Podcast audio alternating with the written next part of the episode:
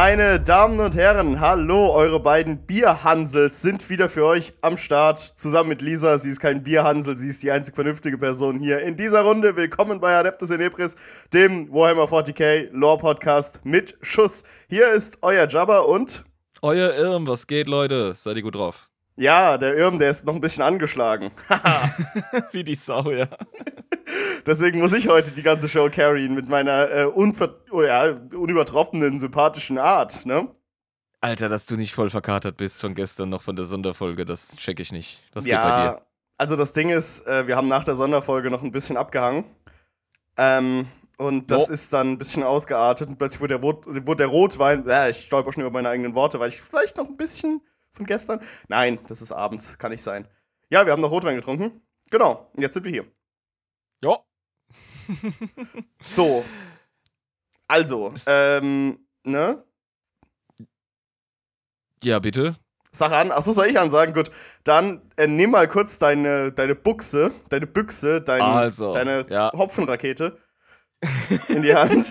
Die Hülse, sagt man hier in der die Schweiz. Hülse, ja. Ah, du hast schon aufgemacht, okay. Zisch, Ah, klack. sorry. Was trinkst du? Uh, we're going a bit Irish today. Oh, a Guinness. Ulrich Guinness. Ja, äh, ich trinke hier ein Augustiner Helles, Ja, weil das ist einfach so ein leckeres Bier. Also wirklich Props an die Augustiner Brauerei. Der Shit, den die da in die Flaschen reinfüllen, weiß nicht. Weiß nicht, wie man sowas krasses hinkriegen kann. ja ich habe mich heute für Guinness entschieden, weil Guinness bei mir einfach immer geht. Weil du Angst hattest, dass du vielleicht Zustand. sonst, dass sonst dein Magen rebelliert. genau. So, let me tell you a thing or two about a thing or two. Slange? Gut, ja, hier, Skull. Also, erstmal ein Schlückchen nehmen, bevor ich hier, ne, denken kann. So, Freunde. Also, Huah. der erste Schluck ist immer der schlimmste, danach geht's wieder. Macht dir keine Sorgen. Ich komme noch auf Temperatur. Ja, Ähm, die Heizung ist angemacht worden. Community-Pflege. Da muss ich leider bescheinigen, wir haben keine neuen Patronen äh, zu verzeichnen. Das kommt wahrscheinlich direkt nach der Aufnahme, kommen wieder Leute dazu. Ansonsten Ja. ähm, haben wir eine wunderbare Pen-and-Paper-Rollenspielrunde mit unserem Freund Manuel hinter uns gebracht. Mhm, das ist richtig. Die war sehr das schön. Ist, ja, für unsere Patreons, äh, unsere Patronen, die uns mit einem Mindestbetrag von 3 Euro im Monat unterstützen, sind diese Rollenspielaufnahmen zur Verfügung auf patreon.com slash adeptus inebris. Wenn ihr uns das eine oder andere Bierchen spendieren wollt, dann könnt ihr auf jede Menge Bonus-Content zugreifen und habt eben auch Zugang zu unserem Discord-Server und somit der Adeptus Inebris Community. Ja, apropos äh, Bonus-Content, das war nicht das Einzige, was wir an Bonus-Content diese Woche rausgehauen haben, die Pen-Paper-Runde, sondern wie gesagt, wir haben gestern auch eine wunderschöne Folge äh, aufgenommen. Die könnt ihr euch natürlich auch geben, wenn ihr, ähm, ja, abonniert bei Patreon und unsere Mitpatronen werdet. So, aber wir haben kein Actually, äh, actually ne? Äh, mich hat nichts erreicht, nein. Auch nicht bei E-Mail, auch nicht bei Instagram. Okay, gut. Nein. Dann würde ich mal sagen, kommen wir jetzt in unsere Rubrik äh, der dumme, ignorante Jabba, der das nicht weiß, und der allwissende Irm, der alles weiß. Ne? Haha. Haha. Ich rat mal, okay? Was für ein Thema wir heute haben. Ja, ich sag's jetzt Mhm. einfach. Ich glaube, wir reden über die Tyranniden. Knapp daneben ist auch vorbei. Aber ich muss dir eins sagen, es wäre es beinahe geworden. Also du bist gar nicht mal so schlecht. Okay. Also die Tau. Ja. Aber reden wir jetzt. Ich habe gedacht, Xenos muss es heute sein. Ne, das war so in meinem Kopf. Ich kenne den Irm schon viel zu lange, um nicht zu wissen, wie dem sein Gehirnapparat funktioniert. Deswegen, ich habe gedacht, Xenos machst du bestimmt heute irgendwie wieder. ja, ja, ganz genau. Ja, wir reden heute über das Reich der Tau. Das Reich der Tau. Okay. Ja. Blaue Boys, die dem größeren Gut folgen oder Dem so. höheren Wohl. Höheren Wohl. Greater Ja. Good im Englischen, glaube ich. Genau. Ich fasse wieder zusammen, was ich weiß. Äh, die sind blau. Die sollen irgendwie Space-Chinesen darstellen oder so, glaube ich. Hast du mir mal erzählt. Nee, Äh, die haben so einen japanischen Einschlag. Oder so einen japanischen, okay. Und äh, sie nehmen auch andere Völker in ihre Reihen auf, was sehr ungewöhnlich ist bei Warhammer 40k. Tatsächlich nicht so häufig. Die Tau sind, was das betrifft, die besten, ja. Okay. Ja, das sind die Sachen, die ich weiß. Entspannend, da muss ich auch gar nicht so viel korrigieren. Ja, das war ja auch jetzt nicht so wirklich tiefgründig. Es ist halt einfach nur das, was wahrscheinlich jeder darüber weiß. Also, die Tau sind tatsächlich die jüngste Rasse unter den größeren ähm, Parteien im 40. Jahrtausend, die sich bei dieser galaktischen Massenschlägerei auf die Fresse geben gegenseitig.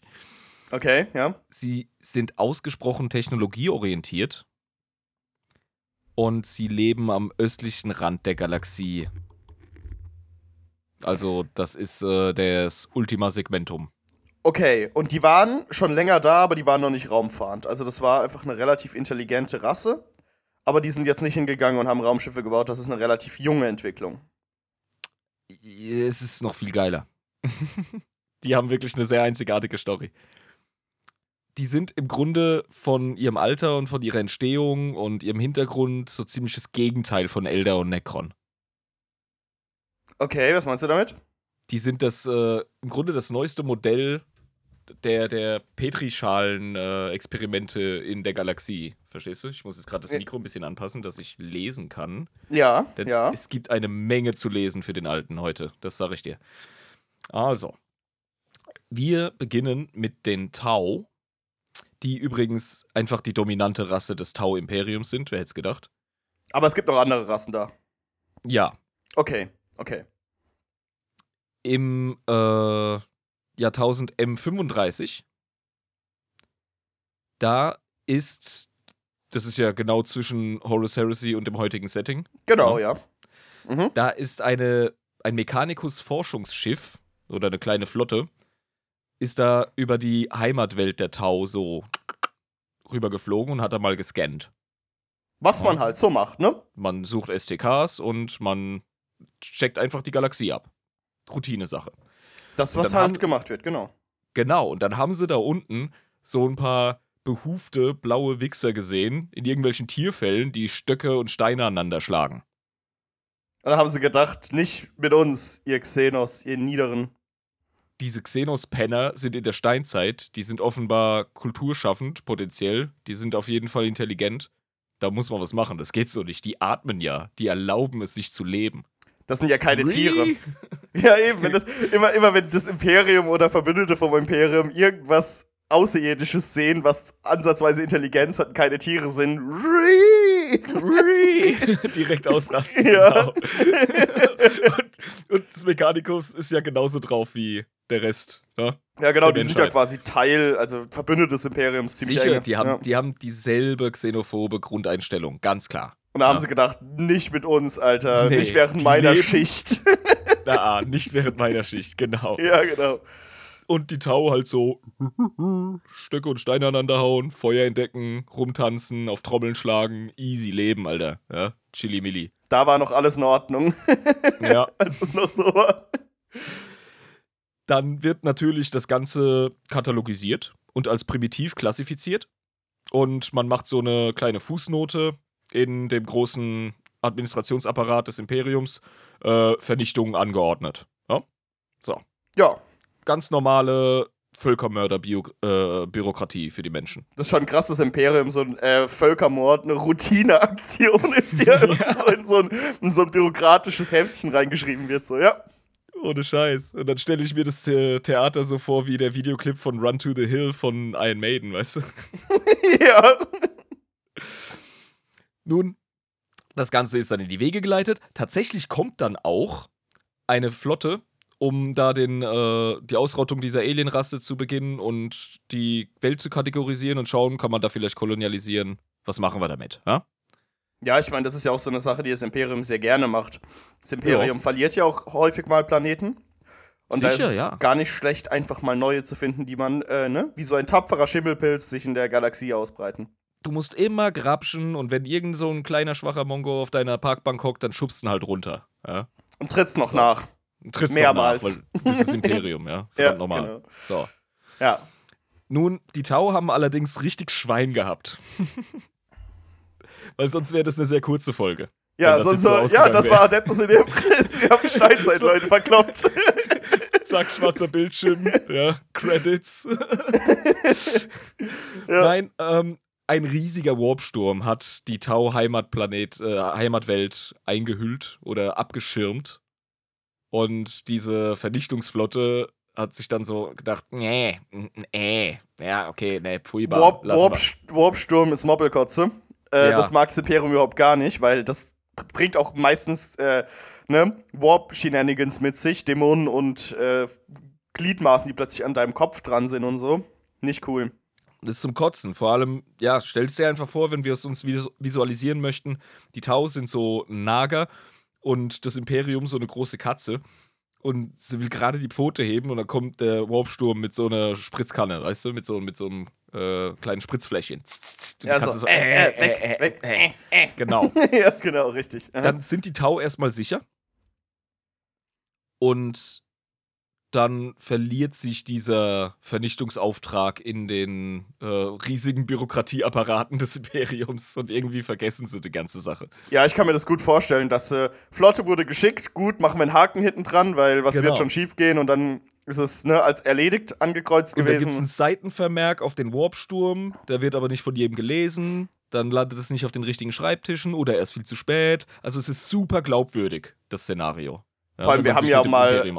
Wir haben ja während der Astra Militarum-Folge letzte Woche darüber gesprochen, dass das äh, bürokratische System so komplett behäbig und träge ist und viele Ja. Fehler macht und so, ja. Deswegen kriegen die Tau noch ein bisschen Zeit. Und das Geile ist, ein bisschen Zeit ist genau das, was sie brauchen. Die haben nämlich eine relativ schnelle Evolution, die Jungs und Mädels. Ah, die kommen also äh, schneller als wir von Steinzeit zu Zivilisation, weil bei uns hat es ja so 200.000 Jahre gedauert und bei denen halt nicht. Die waren wahrscheinlich vor ein paar tausend Jahren noch auf den Bäumen, als die vom Mechanicus entdeckt wurden als Steinzeitgesellschaft. Ja, und das war ja Ja. 5000 Jahre her oder 6000. Ja. Nun, da gehen wir jetzt hin, 6000 Jahre später. Ja. Abschuss eines unbekannten Xenos-Schiffes bei Devlan im Ultima Segmentum. Oh, die haben innerhalb von 6000 Jahren von der Steinzeit zu raumfahrendem Volk geschafft. Chapeau. Gestört, oder? Mega krass. 6000 Ver- Jahre ist ja nix.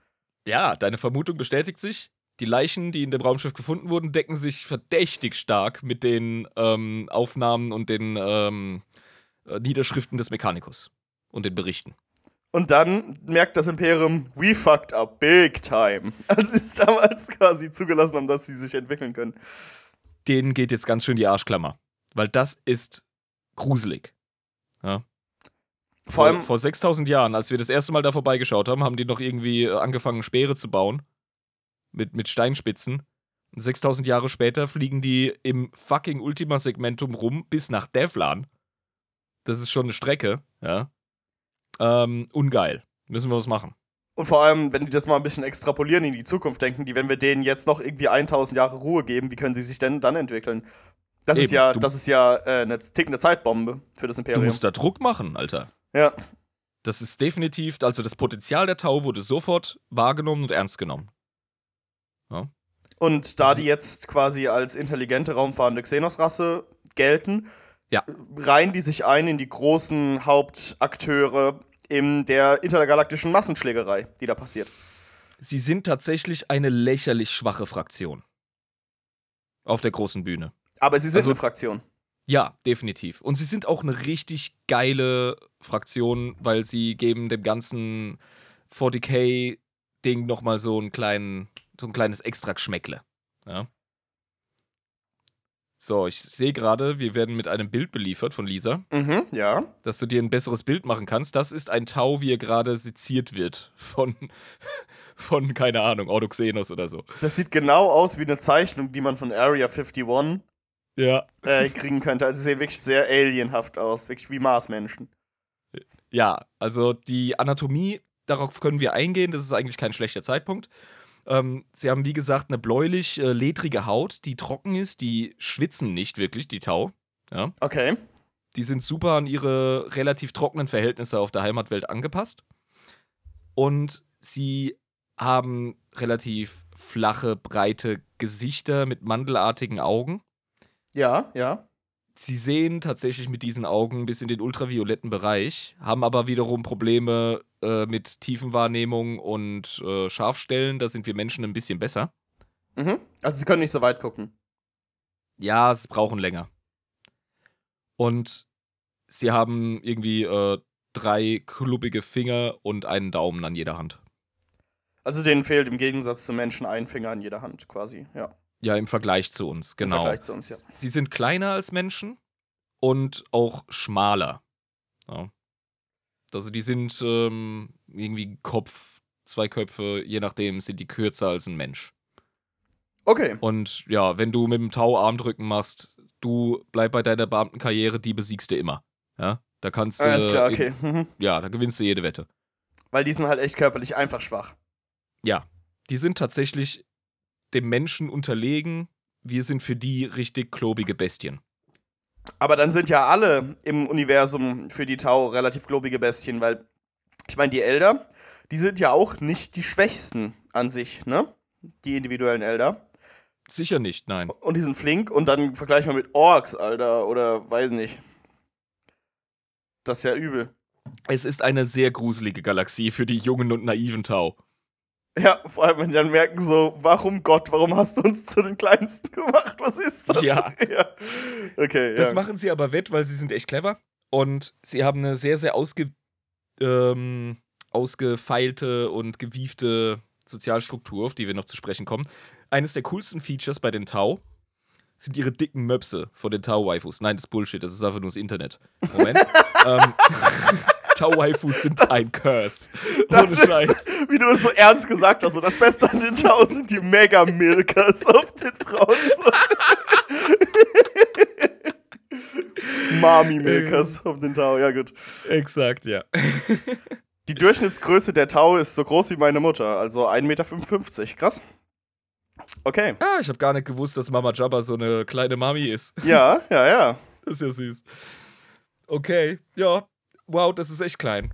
Also, ein Kopf kleiner ist ja ähm, wirklich. Ja, gut, okay. Ich rede aber auch von der Kriegerkaste. Aber da kommen wir noch drauf. Die Anatomie unterscheidet sich je nachdem, was für einen Aufgabenbereich du in der Gesellschaft hast. Ah, das ändert sich dann, oder was? Ja, Hm, ein eines der coolsten. Merkmale, auf das ich noch kommen möchte bei der Anatomie, die haben so eine richtig coole, dryadenartige Beinanatomie. Verstehst du, was ich meine? Die haben so ähm, erstmal zwei, drei Hufe pro Bein, ja, die so wie bei Ziegen so auseinandergehen. Ja, ja. Das lässt darauf schließen, dass sie von Anfang an gut im Springen und im steinigen Gelände sich gut bewegen konnten. Und die, das macht die irgendwie so cool von ihrer ähm, Anatomie her. Die haben wie so, also man kennt das halt von vielen Tieren, von Katzen oder auch von, von Hundeartigen. Also Ja, die Laufanatomie von denen ist auch so ein bisschen springend, so wie man das bei Ja, Gazellen hat oder so. Könnte man sich vorstellen, ja. Die haben auf jeden Fall diese coolen Hinterläufe, die tierartig sind. Okay, mhm. Mit so gespreizten Hufen. Und die Ja, haben also Haare, voll wie ich hier funky. sehe. Das sind tatsächlich, die haben diese Schöpfe, Haarschöpfe, Ja. aber das sind tatsächlich keine Haare. Das sind Proteinstränge, die direkt mit der Haut verbunden sind. Und die fühlen sich genauso an wie die Haut. Wahrscheinlich, ja. Krass. Und die Tau benutzen die, um entsprechend ihrer Funktion und ihrer Rolle in der Gesellschaft diesen Haarschopf zu schmücken. An dieser Locke kannst du direkt absehen, aus welchem Teil des Tau-Imperiums der Tau kommt und was für eine Aufgabe er hat, wo sein Platz in der Kaste ist, siehst du sowieso meistens relativ direkt und, und, und. Die haben eine sehr, sehr schön ausformulierte und, und weite und reiche Kultur.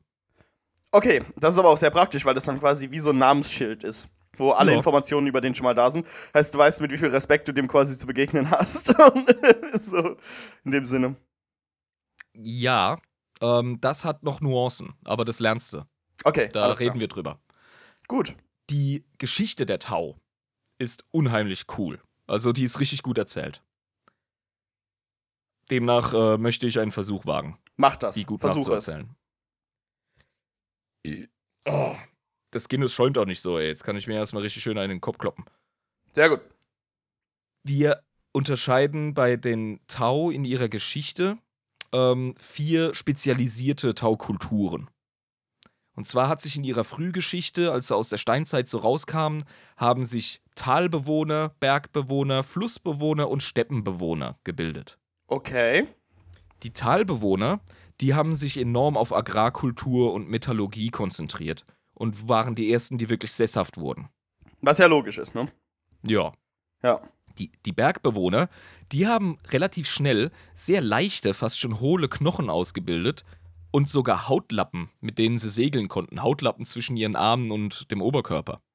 Ah, das ist so wie so ein, wie so ein Suit, den man hat, diese, diese Wingsuits. wo man So ein bisschen. So runtergleiten kann. Mhm. Die frühen Tau hatten tatsächlich so Dinger. Zumindest sagen das die Legenden. Okay, alles klar. Also die Bergbewohner, definitiv. Was auch praktisch ist, da kommst du gut einen Berg runter. Ja, definitiv. Dann die Flussbewohner, die hatten relativ schnell so eine Kultur ausgearbeitet, äh, die sie in der Rolle von Mediatoren und Händlern gesehen hat. Die haben nämlich zwischen den Berg- und Talbewohnern Verbindungen geknüpft und kommuniziert und Handel getrieben. Okay, also wahrscheinlich auch so Handelsschiffe gebaut und so ein Zeug. Ja, genau. Die haben Ja. den Fluss einfach, die Flüsse als Verbindungsrouten genutzt und sind ständig zwischen den verschiedenen Leuten hin und her getingelt und wurden dann entsprechend auch die Vermittler beziehungsweise die ähm, Kommunikatoren von Nachrichten, Neuigkeiten und pragmatischerweise haben sie das natürlich wegen ihres Handels gemacht. Ja, ich meine, das ist ja auch Eigennutz dahinter. Mhm. Du brauchst ja einen Grund, warum du die ganze Zeit den Fluss hoch und runter. Ja, Handel ist ein guter Grund, ey. Ja, eben. Güter zu kriegen, das ist immer gut. die Steppenbewohner, die waren ganz lange Jäger und Nomaden. Und das sind die größten und stärksten Tau seit jeher gewesen. Ah, und die haben sich evolutionär wegen der Notwendigkeit so groß und stark entwickelt. Ja, weil sie Mhm. ständig irgendwelche, irgendwelchen Herden hinterher sind und müssen da Tiere erlegen, etc. Die sind so ein bisschen die, ähm, ja, ne? Die Also- krassen Naturburschen. So. Also die werden schon so 1,70 groß. Sicher, ja. ja, okay, krass. Oh, oh, Oh, oh, Big Boy, oh, Big Boy. Big Boy in his Big Boy Pants, oh. Der, der, wirft, der wirft mit Steinen auf eine Gazelle. Ich scheiß mich ein. Oh. okay. Die Tau mussten sich aus dieser Phase eben auch rausbewegen. Und ähnlich wie bei Menschen laden Krisen sehr gerne zu positiven Entwicklungen ein. Und deswegen sprechen wir über das Montau.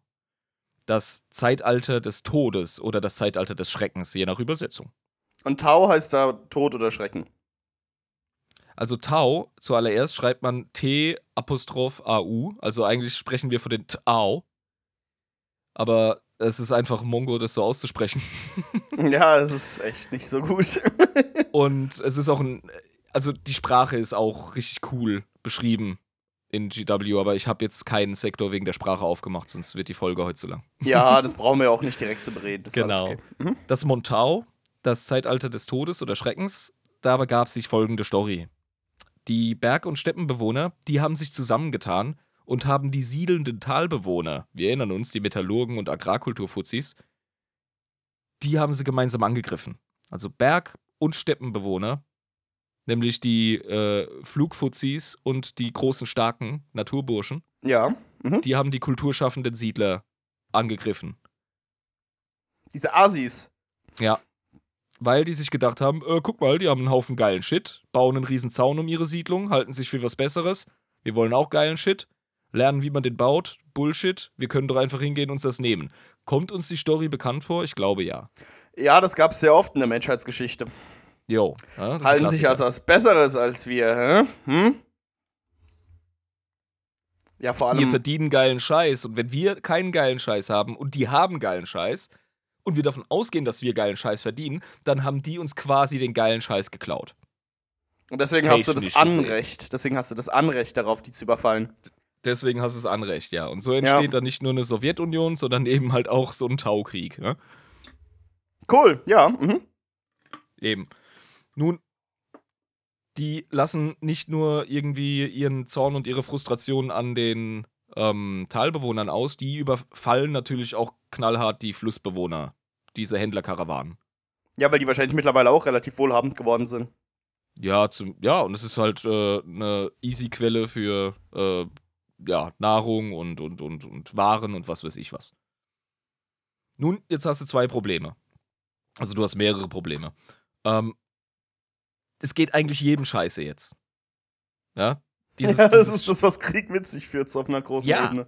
Ja. Also selbst die Überfallenden, selbst die Aggressoren haben Probleme während dieser krassen Belagerung, die da passieren. Ja.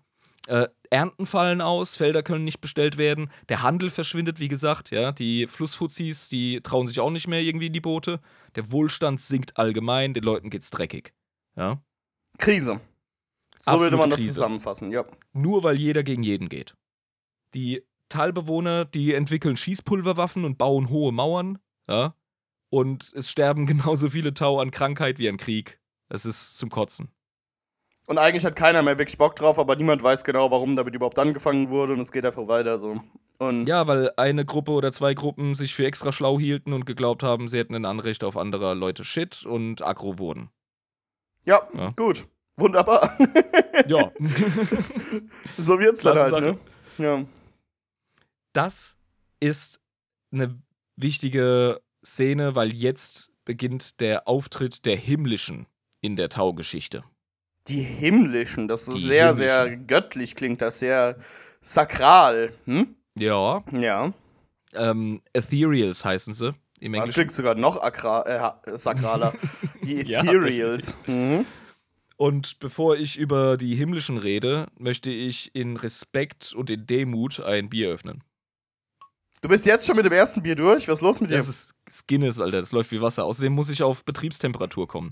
Gut, dann lasse ich dich jetzt mal ausnahmsweise ohne mich öffnen, weil ich habe noch ein halbes Bier und das will ich mir jetzt nicht direkt reinexen. Nee, Alter, chill. ja, gut. Aber einer muss auf die Ethereals öffnen, weil, also auf die himmlischen, Verzeihung. Mhm. Ansonsten äh, gibt das Bad Luck. Dann haben wir echt ähm, ein Problem hier in der Taugesellschaft. Da haben wir so. richtig Scheiße am Haken, wenn wir das machen. Ja. Ja. Wir betreten die Szenerie der Stadt Theo Town. Und Theo Town war im Grunde die größte Stadt auf Tau. Theo Town. Mhm. Ja. Alles klar. Und diese Riesenstadt wurde von dem größten und einflussreichsten Steppenkrieger-General belagert. Wow, das ist also quasi the fight of the big boys, so die größten gegen die anderen ja, größten. Mhm. Das ist der Showdown im Grunde. Ja, ja die also alles entscheidende Schlacht. Ja, du hast dort absolut verhärtete Fronten. Da geht nix.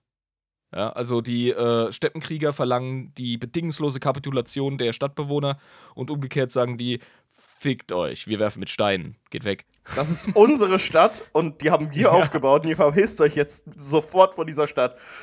Ja. Genau. Okay. Das, ist, das, das hört sich nach einer verzwickten Situation an. Mhm, auf jeden Fall. Ja, es ist scheiße, weil ähm, die Belagerten, die, denen gehen langsam so ein bisschen die Essensvorräte und vor allem auch saubere Trinkwasser aus. Das ist so perfide an Belagerungen, ne? Kannst du nicht raus. Ja, das ist schlimm. Kannst nichts machen, ja. ja. Und die Belagernden wiederum haben Probleme, ihre Lager aufrechtzuerhalten, weil du so Leute halt relativ schwer an einem Punkt ernähren kannst, weil das ja normalerweise Steppennomaden sind, die irgendwelchen Herden hinterher müssen. Und dann hast du halt noch irgendwie das Wegbleiben der Flussfuzis, weil die haben auch keinen Bock auf die Scheiße, die kriegen die ganze Zeit auf den Pimmel geschnippt und ihren Kram abgenommen. Da sagen sie auch, ich bleib daheim. Ja, eben, ja. genau, weil die müssen sich auch irgendwie wehren. Das geht ja nicht. Eben. Und dann ist es halt für beide Seiten mal wieder voll die Mobbelkotze, was da abgeht. Ja? Und keiner ist happy. und alle so, Jungs, können wir ja nicht einfach sagen, dass wir das jetzt einfach lassen. So, generell. Ja. Können die einfach alle nach Hause gehen? Gerade als die Stadt Fion Town ähm, merkt, dass sie nicht mehr wirklich widerstehen kann, da tauchen zwei mysteriöse Tau auf, die eine ganz merkwürdige, anmutige Art an sich haben. Keiner kennt die. Man kann nicht sagen, zu welcher Kultur die gehören. Und einer verschafft sich tatsächlich nach kurzem Verhandeln Zutritt zur Stadt und der andere betritt einfach total easy, unbewaffnet, mit erhobenem Haupt, voll chillig und sicher das Lager der wilden Steppenkrieger. Läuft da einfach rein, ins Zelt vom Anführer. Das ist auf jeden Fall ein Big Dick Move. Das ist sehr cool. Ja. ja. Mhm. Und von diesen Tau gehen irgendwie so Vibes aus. Die haben irgendwie so eine natürliche Autorität. Und niemand Also- kann genau in Worte fassen, warum. Nee, es- Ja. keiner checkt warum, aber du hörst denen voll zu. So ein bisschen so ein Jesus-Vibe, ne? So. Ja, ein bisschen. Ja, genau. Also so befriedet die, ja. die müssen sich kein Gehör verschaffen, denen wird zugehört. Und zwar wirklich zugehört. Und das ist, glaube ich, das Hauptding, woran es bei Menschen sehr oft einfach hängt. Wir hören einander nicht wirklich zu. Ja, Konversationen sind Wirklich äh, sehr schwer zu halten. Wir Mhm. teilen uns schlecht mit und wir hören nicht zu. Das ist ein Problem. Und diese merkwürdigen Tau, die überwinden das. Diese, diese Barrikade, diese Barriere. Ja. Nun, es dauert keine, keinen Tag, es dauert nur ein paar Stunden. Und gerade zu dem Zeitpunkt, in dem sich der Steppenkriegerhäuptling bereit erklärt zum Parley mit den Belagerten Mhm, ja. und mit dem Himmlischen, das ist nämlich ein himmlischer und der andere auch, Ja, das habe ich schon auch so ein bisschen erraten. Mhm. ja, Ja. latscht er samt Leibgarde Richtung Tor. Und was passiert? Die haben noch nicht mal irgendwie ein Wort gesprochen. Auf einmal geht das fucking Tor, also angelweit auf. Und da steht der Anführer von der fucking Stadt mit dem anderen Himmlischen. Und die winken. Und er so, ey Leute, also, keine Ahnung, das Bier ist kalt gestellt, lass reden, ey. Das ist echt richtig, richtig krass. Bisschen wie Hypnose wirkt das. Ja, bisschen so nach. Jahren Ja. absolut erbitterten Blutvergießens. Ja. Wird das plötzlich alles vergessen. Das heißt vergessen, aber die reden miteinander. Das ist so ein bisschen wie, als hätte man während der größten Feindschaft zwischen England und Frankreich einfach willy-nilly die beiden Könige zusammenhocken können. So, Mhm. für einen netten Plausch. Irgendwie, ne? Und nicht nur die Anführer sind auf Kurs, die Krieger selber. Die merken ja auch, die Belagerten und die Belagerer selbst, ich habe keinen Bock mehr auf den Scheiß. Ich will eigentlich, ich will eigentlich wieder zu meiner Steppe und will, will wild erlegen. Und der andere sagt, ja, und ich würde gern zurück in meine Schmiede, ey. Ich will nicht die ganze Zeit nur Gewehre bauen, das nervt. Ich will einfach mal meinen Alltag wieder in der Stadt erleben. So. Ja. wieder scheiß Alltag haben. Was ist los mit euch? Nun, die Himmlischen erklären den Anführern das Prinzip des höheren Wohls und die Relevanz vom Frieden und dem Verständnis unter den Tau. Okay. Das heißt, es ist so eine Friedensbewegung, für das, die das Volk einen will. Alle Tau, aller vier Alle äh, Tau, Stämme. wenn, wenn nicht alle Tau in Frieden leben, lebt kein Tau wa wahrlich im Frieden. Ich meine, die haben sich das wahrscheinlich lang genug angeguckt, das Trauerspiel, während die Berg- und die Steppentau angefangen haben, die Fluss- und die äh, Ding, die Taltau. Taltau, einfach äh, relentless die anzugreifen und alle leiden darunter und dann haben sie gedacht, es reicht jetzt langsam, vorbei. Ja. So, Ja. wa warum könnt ihr nicht einfach chillen? Weil Frieden ist äh, sehr gut für ökonomischen Wohlstand auf lange Sicht. Ähm, und für Und Wohlstand man hat ja generell. gemerkt, das Mhm. Erste, was wegbrach, als diese Konflikte anfingen, war Wohlstand und ähm, Lebensqualität. Genau, und deswegen haben die halt gedacht, ey, also ne, Frieden wäre da jetzt schon mal eine gute Idee, um das wieder aufzubauen für alle Tau. Ja, ihr müsst kooperieren, ihr müsst euch vertragen. Es gibt keine Alternative dazu. Was ihr gerade gemacht habt, ist der größte Dummfick. Das ist die dümmste Sünde. Und die erklären ihnen das Prinzip des Greater Good, des größeren Wohls. Das höhere Wohl, Das genau. höhere Wohl. Mhm. Mhm. Exakt. Und das führt dann tatsächlich zu einer recht einzigartigen Gesellschaft im 40k. Und zwar ist die Tau-Gesellschaft eine sehr, sehr strenge Kastengesellschaft, ein Kastensystem. Inner, ach so, aber die ganzen Tau leben jetzt als Volk zusammen. Genau, Ähm, die werden geeint Okay. Mhm. und das ist, das ist im Grunde, ja, ich habe es gar nicht wirklich ordentlich abgeschlossen, Verzeihung, aber du hast recht. Ähm, das ist im Grunde die, der Gründungsmythos der Tau-Zivilisation. Ja. So ein bisschen der Rütli-Schwur auf Wisch bestellt, oder? ist halt, Geil! Ja, nur, so. ohne, äh, nur ohne fucking Hohenzollern, die dir das Leben zur Hölle machen. ja, genau. Gut, ja, ich mache jetzt mal ein Bier auf, ne? Weil ich habe Ja. jetzt ein bisschen mitgezogen. Oh, chillig. Darf ja nicht ich hab- langweilig werden hier. Ich habe auch nur einen Hief, also du holst mich sicher noch ein. Du hast ja auch sehr viel geredet jetzt, ne? Das ist mein Job. Da trinkt sich's Bear. nicht so schnell. Mhm. Ja. Nun, strenges Kastensystem. Ja, das macht die Tau wirklich aus. Es gibt übrigens immer den Gag, oh, die Space-Kommunisten. Ähm, Ja, mhm. Ja, nein. Also, das das sind keine Kommunisten. Ist, ja. Nee, nee. Zieht leider nicht. Ist ein cooler Gag, aber hält nicht stand. Ja? Genauso wie Imperium ist faschistisch. Schaust du mal kurz drüber und stellst direkt fest, nein. Also Es ist, es, ist, äh, es ist ein autoritärer Feudalstaat, ein hyperautoritärer, theokratischer genau. Feudalstaat, ja. Mhm. Und die Tau sind halt einfach Tau. So. Man müsste die auch mal analysieren auf unserem Discord-Channel hier, äh, 40k Politik und Philosophie. Wäre schon interessant, die mal auseinander zu klabustern. Vielleicht haben wir äh, Patreons unter uns, die sich gut mit Tau auskennen und uns die ein bisschen besser erklären können. Aber jetzt machen wir erstmal die Version für Dumme, damit du auch hinterherkommst. Fick dich. Ja, machen wir das. so, aufgepasst. Strenges Kastensystem. Äh, Fortpflanzung nur in der eigenen Kaste, ist klar, ja?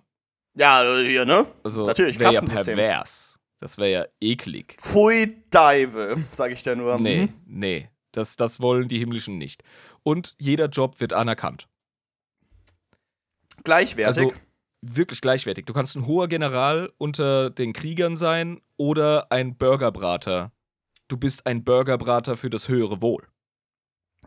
ja, okay, gut. Das hat aber ein bisschen was mit, ähm, wie heißt das, Tao Taoismus zu tun? Oder war das Laos? Äh, fuck, diese eine chinesische Philosophie.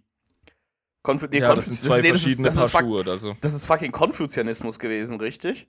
Dass du- Konfuzianismus ist so der konservative, östliche, klassische äh, Philosophiekrempel. Ja, genau, aber dass du quasi äh, in deiner Rolle, in der du bist, aufgehen ge gehst, ne? Und du das quasi dann gleichwertig gesehen, so ein bisschen zumindest. Ja, mit einem ganz, ganz strengen Moral- und Wertekodex etc. Genau, ja. Ähm, mhm. Ja, so kompliziert würde ich die Tau erstmal nicht darstellen. Ich finde es gut, wenn wir sie einfach so betrachten, wie sie beschrieben werden. Und dann können wir sie mal irgendwie außerhalb des Podcasts deuten. Aber die Richtung ist vielleicht gar nicht so schlecht. Ich denke, man kann sie sehr gut zusammensetzen oder zusammenfassen mit dem Satz: einen Platz für jeden und jeder an seinen Platz. Okay, mhm, verstehe. Das Ja, ergibt Sinn. Ich Mhm. denke, da, das ist auch ziemlich konfuzianistisch, fällt mir gerade auf. Ja, okay. Ist ja, gar genau, nicht so weit auf. weil das ist Ja, ja, ja. konfuzianistisch, genau. Mhm. Mhm. Nun, wir können nicht über Tau reden, ohne über ihre Kasten zu reden. Und die müssen wir durchgehen. Machen wir das. Weil die gehen tatsächlich zurück auf unsere Tal-, Berg-, Fluss- und Steppenbewohner, wie du dir schon vorstellen kannst. Ja, also, dass sie das nicht komplett aufgelöst bekommen haben, kann ich mir schon vorstellen, weil die haben ja auch physische Unterschiede. Ja, genau. daran merkt man das natürlich auch schon, wo man herkommt, original. Mhm. Übrigens, es ist rein, keine reine Willkür, dass man den Leuten verbietet, äh, kastenübergreifend Genitalien aneinander zu klatschen, weil du möchtest die physiologischen und anatomischen Eigenschaften und die biologischen Fähigkeiten der Kasten erhalten. Zum Wohle des, äh, zum höheren Wohl. Ja, mhm, genau. Und das ist quasi die Aufgabe, die du dann hast. Genau. Also wir haben zuallererst mal die bekannteste oder berühmteste Kaste. Das ist wahrscheinlich die, mit der die meisten Menschen, die mit Tau in Berührung kommen, tatsächlich dann auch in Berührung kommen. Das ist die Feuerkaste Schas. Die Schars, okay? Mhm. Die Feuerkaste stellt die gesamten Bodenstreitkräfte der Tau dar. Die sogenannten Feuerkrieger. Und äh, das ist dann der militärische Arm? Das ist der Infanteriearm sozusagen. Ja. Der Infanteriearm, okay. Und die kommen alle aus Mhm. derselben Kaste. Genau. Du beginnst dein Leben als Fußsoldat, nach vier Jahren absolvierst du deine erste Feuertaufe. Lol, heißt wirklich so auf Deutsch. Ah, ja. Und ähm, die kann je nach Sept, also das ist ein äh, Planet oder ein größerer kultureller Bereich innerhalb des Reichs der Tau, je nach äh, Hintergrund kann diese Feuertaufe anders aussehen. Von lebensgefährlich bis hin zu äh, pff, ne, irgendwie rituell. Und dann darfst du deinen vollen Tau-Kampfanzug tragen. Das sind dann diese witzigen Anzüge, die man hier sieht. Die Ja. ein bisschen so robotermäßig aussehen, tatsächlich. Ja, genau. Die haben halt wirklich diesen geilen 90er Jahre Anime-Vibe. Genau, Also richtig. Anime- Anime-Sci-Fi. Was ziemlich cool ist eigentlich. Ja, das macht die Tau echt geil. Deswegen sind die Modelle auch anders als andere 40k-Modelle. Du hast nämlich sonst immer so diesen runden Grizzly, äh, Gothic, Sci-Fi-Vibe, der ja auch geil ist und cool. Und die Tau, die geben irgendwie äh, was Glatteres, bieten die an, finde ich. Also vom Design her, finde ich, bereichern die das 40k-Universum unheimlich. Ja? Die bringen ein Und bisschen das- Ordnung rein, irgendwie, ne? So Genau. Diese die, wilde Scheiße, ja. die, die meisten, fast alle Modelle, die du auf dem Tabletop siehst, wo ja halt Krieg gespielt wird, das sind Schas. Das ist Feuerkaste. Ich meine, das ergibt Sinn, dass du diese Kaste spielen würdest in einem Kriegsspiel. Ja, klar. Also, ja, logisch. Genau. Und das ähm, Tau-Militär, das äh, verlässt du entweder indem du stirbst oder die dritte Feuertaufe absolvierst. Und in welchen Abständen kommen diese Feuertaufen? Ähm, wir haben einmal vier Jahre, dann haben wir nochmal vier Jahre zur zweiten. Und ja, das sind immer vier Jahre. Das heißt, du musst zwölf Jahre dienen. Okay. Ja, die Sache ist, die Tau werden kaum älter als 40, 45 Jahre alt. Okay, aber trotzdem, wenn du ein Soldat bist und du hast zwölf Jahre gedient, danach gehst du in Rente halt, wenn du es Ja, überlebst. Genau. Un unwahrscheinlich im Warhammer 40k-Universum zwölf Jahre im Militär zu dienen, aber Du, es kommt drauf an. Also, es kommt auf dein Militär an. Die Tau geben auf ihre Leute Acht. so ein bisschen wie die Elder, ne? Im Gegensatz zu den Guardsmen. Ja, ja, ja. tatsächlich, ja. Mhm. Irgendwie, irgendwie stellen sich die Menschen und die Orks so als die Rassen dar, wo halt das Überleben des Individuums jetzt nicht so die absolute oberste Agenda ist. Es sind abgesehen von den Tyranniden auch die prominentesten Hordenarmeen. Menschen und Orks. Ja, die hauen halt, und dann hast du halt, wie gesagt, die Elder, vielleicht sogar noch die Dark Elder und die Tau, die äh, auf ihre Leute Acht geben und gucken, dass nicht irgendwie willy-nilly Leute verrecken. ja, Dark Elder haben einen anderen Moralkodex, aber das wirst du in der Folge definitiv schnell erfahren. okay, alles klar. Freue ich mich schon drauf. Fahren wir fort. Erdkaste, Fior.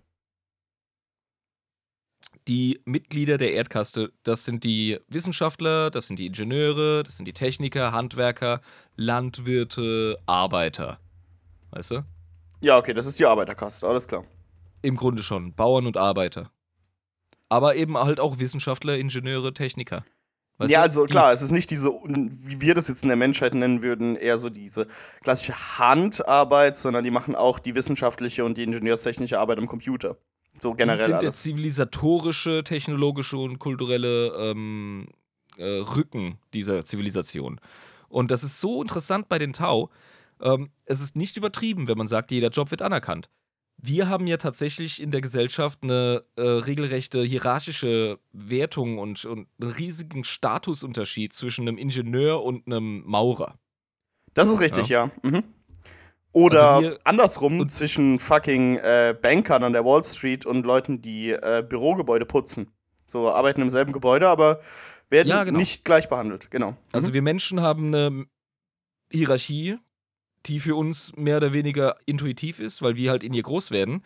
Bei den Tau ist das so irrelevant, ob du ein Bauer bist oder ein Ingenieur.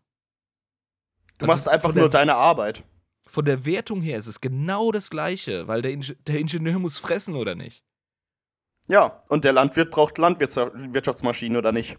Das ist ein Ja, Gegen und Nehmen. Es ist ein Ja. Zusammenarbeiten. Ja. Damit er vielleicht stolze 50 wird. Ja? Und Ja. als verrunzelter Tau schön äh, chillig mit seiner Familie, äh, umgeben von ihnen, auf dem Totenbett einpennen kann. ja, in seiner wohlverdienten Rente am Ende des Lebens. Haben die sowas, dass die auch auf ihre Leute Acht geben am Ende? Und Ja, denen geht's super. okay, alles klar. Aber äh, Rente in Anführungszeichen, also du hast ein inhärentes Bedürfnis, dem höheren Wohl zu dienen, solange du kannst. Das heißt, du willst eigentlich gar nicht äh, in Ruhestand Nee. gehen. Hast du gar keinen Bock Nee. drauf. Mhm. Ruhestand ist so, hm. Nee, das höhere Wohl ist dein, ist dein, ist dein tiefer Wunsch, ähm, ist dein Lebenszweck. Und du machst es dann halt immer im Rahmen deiner Fähigkeiten. Also wenn du älter wirst, dann machst du halt mal langsamer. Ja, und nimmst dir auch mal irgendwie, keine Ahnung, einen Tag frei mitten in der Woche. Es geht. Aber du hast deinen inhärenten Wunsch, dass du weiter, keine Ahnung, dein Feld bestellst. Ne? Definitiv. Muss ja, das irgendwie los, muss ja losgehen. Ja. Jeder macht, wie er kann. Einen Platz für jeden und jeder an seinen Platz. Okay, interessant. Mhm. Interessante sexy, oder? Kultur, ja. Bloß das Mhm. Kastensystem, also ist es äh, irgendwie Ich meine, das Kastensystem stellt man sich immer so vor, als wäre das irgendwie unterdrückerisch oder so, aber bei denen ja anscheinend gar nicht, weil ja jeder in jeder Kast gleich viel wert ist wie jemand aus einer anderen Kaste. Naja, also wenn du ein äh, Fjord aus der Erdenkaste bist und du verliebst dich in eine Feuerkriegerin. Dann hast du ein Problem, Und- ja. Und du schaust dir auch nur zu lange auf die Titten, dann hast du wirklich ein Problem. Okay, gut. Also die Trennung ist klar, aber es ist nicht so, dass eine Kaste über einer anderen steht, das meine ich. Die Kasten sind wirklich vollkommen gleichwertig. Definitiv. Aber definitiv getrennt voneinander. Ja. Ist sehr, sehr gut aufgeräumt, die Taugesellschaft, muss man wirklich sagen. Die haben Struktur, die Jungs und Mädels. Ja. Mhm. Ja. Ähm, die Wasserkaste. Wasser. Por. P-O-R. Ich werde mir das sowieso jetzt erstmal nicht merken. Das wird vielleicht Das ist irgendwann. scheißegal. Ja, Ich sag's nur der, der für den Flair, weißt du? ja Wir verstehe. erforschen gerade Aliens. Das ist jetzt wie so ein Uh. Vortrag im Audoxenos. Mhm. Oh Nur, Dass ja. wir saufen. Ja, ich meine, ich weiß jetzt nicht, ob die da was dagegen hätten im Ordoxenos, wenn man sich ein bisschen die Lampen füllt. Ich glaube, ich hätte schon längst einen Bolt in die Fresse gekriegt, weil ich angefangen habe, gut übers höhere Wohl zu reden. Das ist voll das gute System ist eigentlich. Ja, Mann, ich hab's gerade voll, so voll wie so ein Professor der, der Anthropologie, der voll überzeugt ist von dem ähm, ha von der Haremskultur, von dem Stamm, den er erforscht hat und kommt irgendwie nach zehn Jahren aus dem Dschungel zurück und versucht so den Leuten in Europa klarzumachen, wie geil das ist. Fickt doch einfach. Warum seid ihr so brüde? Fickt einfach. ja. Mhm. So, die, die Wasserkaste, Paw. Ähm, ja, das ist so blumig umschrieben. Wasser ist das Ele Element, das in allem Lebendigen gefunden werden kann und durch sein beständiges Fließen für die Erhaltung des Lebens sorgt. Äh, wo, warum dieser nichtssagende Labersatz? Ganz einfach, das Erklär's sind die. Laberer. Die, ah, Philosophen. Mhm. Bürokraten, Philosophen. Politiker, Unterhändler, Administratoren. Händler auch, ja, ne? Ja, Äh, Also- ich. Politiker, Unterhändler. Das ist ganz wichtig. Diplomaten. Ja. Das sind die äh, Schreib mir das der mal auf. Das ist das erste Mal, dass ich mir Notizen mache bei Adeptus Nebris generell. Das ist ja krass, ey, Premiere. Ja, genau. Philosophen, Händler, Administratoren, Politiker, Diplomaten. Okay, ja. Mhm. Mhm. Ah, und die haben, die haben eine Untertasse auf dem Kopf.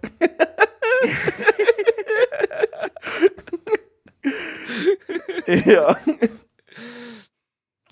Ja, die sehen stylo aus. Das Geile ist, das ist eine der vielen Erscheinungen, die ein Wasserkastenunterhändler haben kann.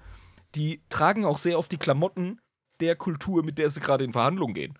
Also es wurden schon ähm, Tau-Wasserkasten-Unterhändler in imperialer Uniform äh, gesehen, die zum Treffen kamen, weil sie gedacht haben, ich schmeichel den Leuten. Oh, wie geil ist das denn? Stell dir mal vor. Ja, und die sind, das sind, die sind ultra gut da drin, die Manorismen, Denkweisen und auch Dialekte äh, anderer Kulturen anzunehmen. Die sind super, super ähm, ja, begabt da drin.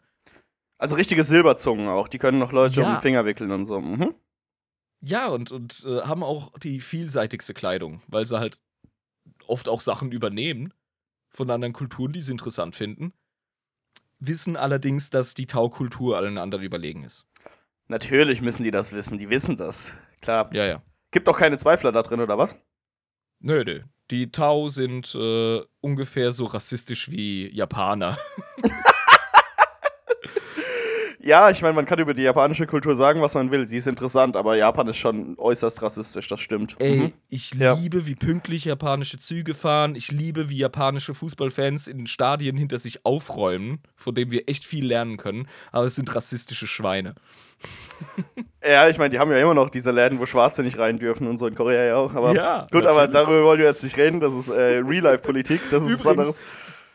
Ich, wie ich kategorisch sage, Japaner sind rassistische Schweine, ist eine Das sehr ist rassistische. Aussage. Das ist assi-ironisch, eigentlich, dass du das so sagst. genau. Ja, sagen wir mal so, es gibt ähm, mehr äh, rassistische Japaner. Ich mach's nur schlimmer, wenn ich das so sage. Wir sollten einfach die Fresse Wir halten. sollten aber die Fresse halten. Ja, aber ich weiß, ist- aber es ist eine valide Kritik äh, an der Kultur, dass es Sicher, äh, ja. auffällig ist, dass es äh, rassistische Tendenzen in der Kultur gibt. Aber natürlich meinen wir damit nicht alle Japaner. Das sollte klar sein. Dafür könnten wir uns eine Menge von deren Pflichtbewusstsein abschauen, gerade in der westlichen Welt, vor allem der Amerikaner. Ja. I, me, me, me, I, me, me. das ist Eben, alles, genau. was Amerikaner Und das sagen können. bei den ja. Tau nicht. Das ist, Ja. das ist Bullshit, das ist gar nicht im Tau-Programm drin. Ja, Ja, die, okay. vier, die vierte Kaste, die ehemaligen Bergbewohner, das ist die Luftkaste Core. Die Luftkaste. Die Stellen kannst du dir denken, die Piloten und die Raumschiffbesatzung der Tau. Ah, das sind also die Raumfahrer. Ja, genau. Sind die ganzen Raumschiffe voll mit denen? Die werden von denen bemannt und äh, die operieren diese Raumschiffe, ja. Okay, aber die brauchen quasi keine äh, Tau der Erdkaste auf den Raumschiffen, weil die das selbst stemmen können von der Luftkaste. Die haben selbstverständlich von allen Kasten haben die Besatzungsmitglieder. Das ist doch vollkommen klar. Die Gesellschaft funktioniert nur mit den verschiedenen Kasten, die miteinander arbeiten. Okay, ja, klar. Aber äh, ich habe gedacht, weil es ja die, weil die so diese einfache, diese eindimensionale Aufgabe Raumfahrer haben, weißt du? Dann dürfte es ja gar nicht so extrem viele von denen geben. Ja, also du hast ja die Besatzung von einem Flugzeug bestehend aus Pilot, Copilot, Stewardessen etc. Das machen die auch so, ja. Aus der Und Luftkaste. dann hast du und dann hast du Passagiere. Und jetzt stell dir vor, die Passagiere auf einer Boeing äh, machen irgendwas Nützliches, während sie da von A nach B transportiert werden. So ungefähr musst du dir ein Tauschiff vorstellen. das letzte Mal, als ich geflogen bin, habe ich mir nur ein paar Bier reingeschraubt. Das war jetzt Ich nicht so. das war jetzt nicht das Nützlichste, was du quasi äh, für den Piloten in dem Flugzeug machen kannst. ja, Ich glaube nicht, dass dem da geholfen ist. wie geil. ja. Ja, Mann.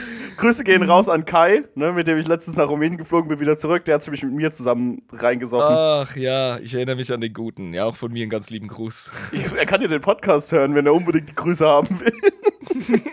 ja. ja.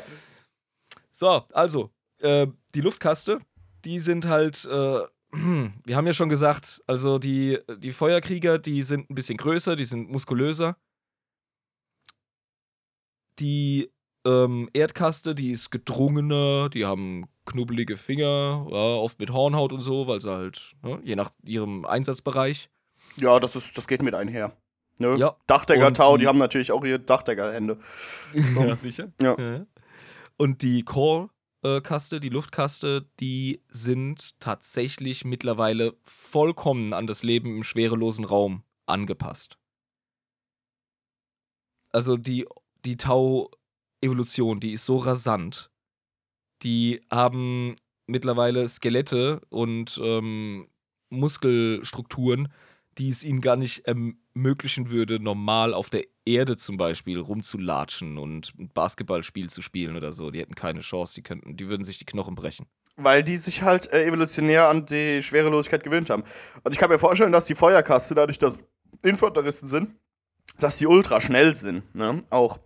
Weil das ja notwendig ist. im Ja, und wie gesagt, das sind, das sind die Bodybuilder unter den Taus. Also die haben wirklich Muckis. Ja, das, Ja. Sind, das sind die Buff Boys, weil die müssen ja auch im Mhm. Krieg sein. Krieg ist kein Spaß, Junge. Ja. Da geht's drunter Und und, ein Tau- drüber. Ein Tau im Kampfanzug ist definitiv eine Bedrohung im Nahkampf für einen imperialen Gardisten. Ja. Vor allem auch wegen, Also- die sind ja bis an die Zähne bewaffnet, ne? Weil die geben Das- ja Acht das- auf ihre Soldaten. Ja, das Meme ist immer Tau im Nahkampf taugen nix. Aber es stimmt zum gewissen Maß.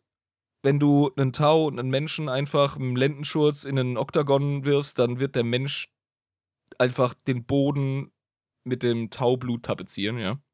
Das ist vollkommen klar. Aber durch ihre Kampfanzüge etc. sind die tatsächlich äh, relativ gut geschützt, aber halt auch ultramobil. Ähm, die Nahkampfausbildung von Taukriegern ist auch vorhanden. Sie haben auch rituelle Nahkampfmesser und so. Aber ich glaube, die Wildheit, der Fanatismus und die Entschlossenheit von einem Menschenkrieger wird im Schnitt tatsächlich überwiegen. Ja, Kommt drauf an, welche Garde du hast und wie entschlossen die sind. Aber ja klar, also Kartachan Jungle Fighters, die äh, nehmen einfach nur das Gesicht, den Helm von dem Kampfanzug von dem Tau in die rechte Hand, drücken zu und es macht das Geräusch, wie wenn du eine Bierdose zerknüllst. Ja. Das Und- ist dann der Nahkampf. Ja. und haben dann so ein riesiges Messer im Dschungel, ja, und fangen an Ja. zu skalpieren, wie so. Ja, genau. So grausam wie möglich. Und das ist auch das Coole an Tau. äh, die sind permanent schockiert von anderen Rassen im 40k-Universum. Die checken das einfach nicht. Wie man so primitiv, fanatisch und, und abartig brutal und blutlüstern sein kann. Das ist für die unbegreiflich. Die Tau sind tatsächlich so ein bisschen die naive Newcomer-Spezies. Die so in die Galaxie rausgehen und so, hey Freunde, wie wär's, wenn wir eine Runde. Oh mein Gott, was ist das? So ein Org War. ja, genau.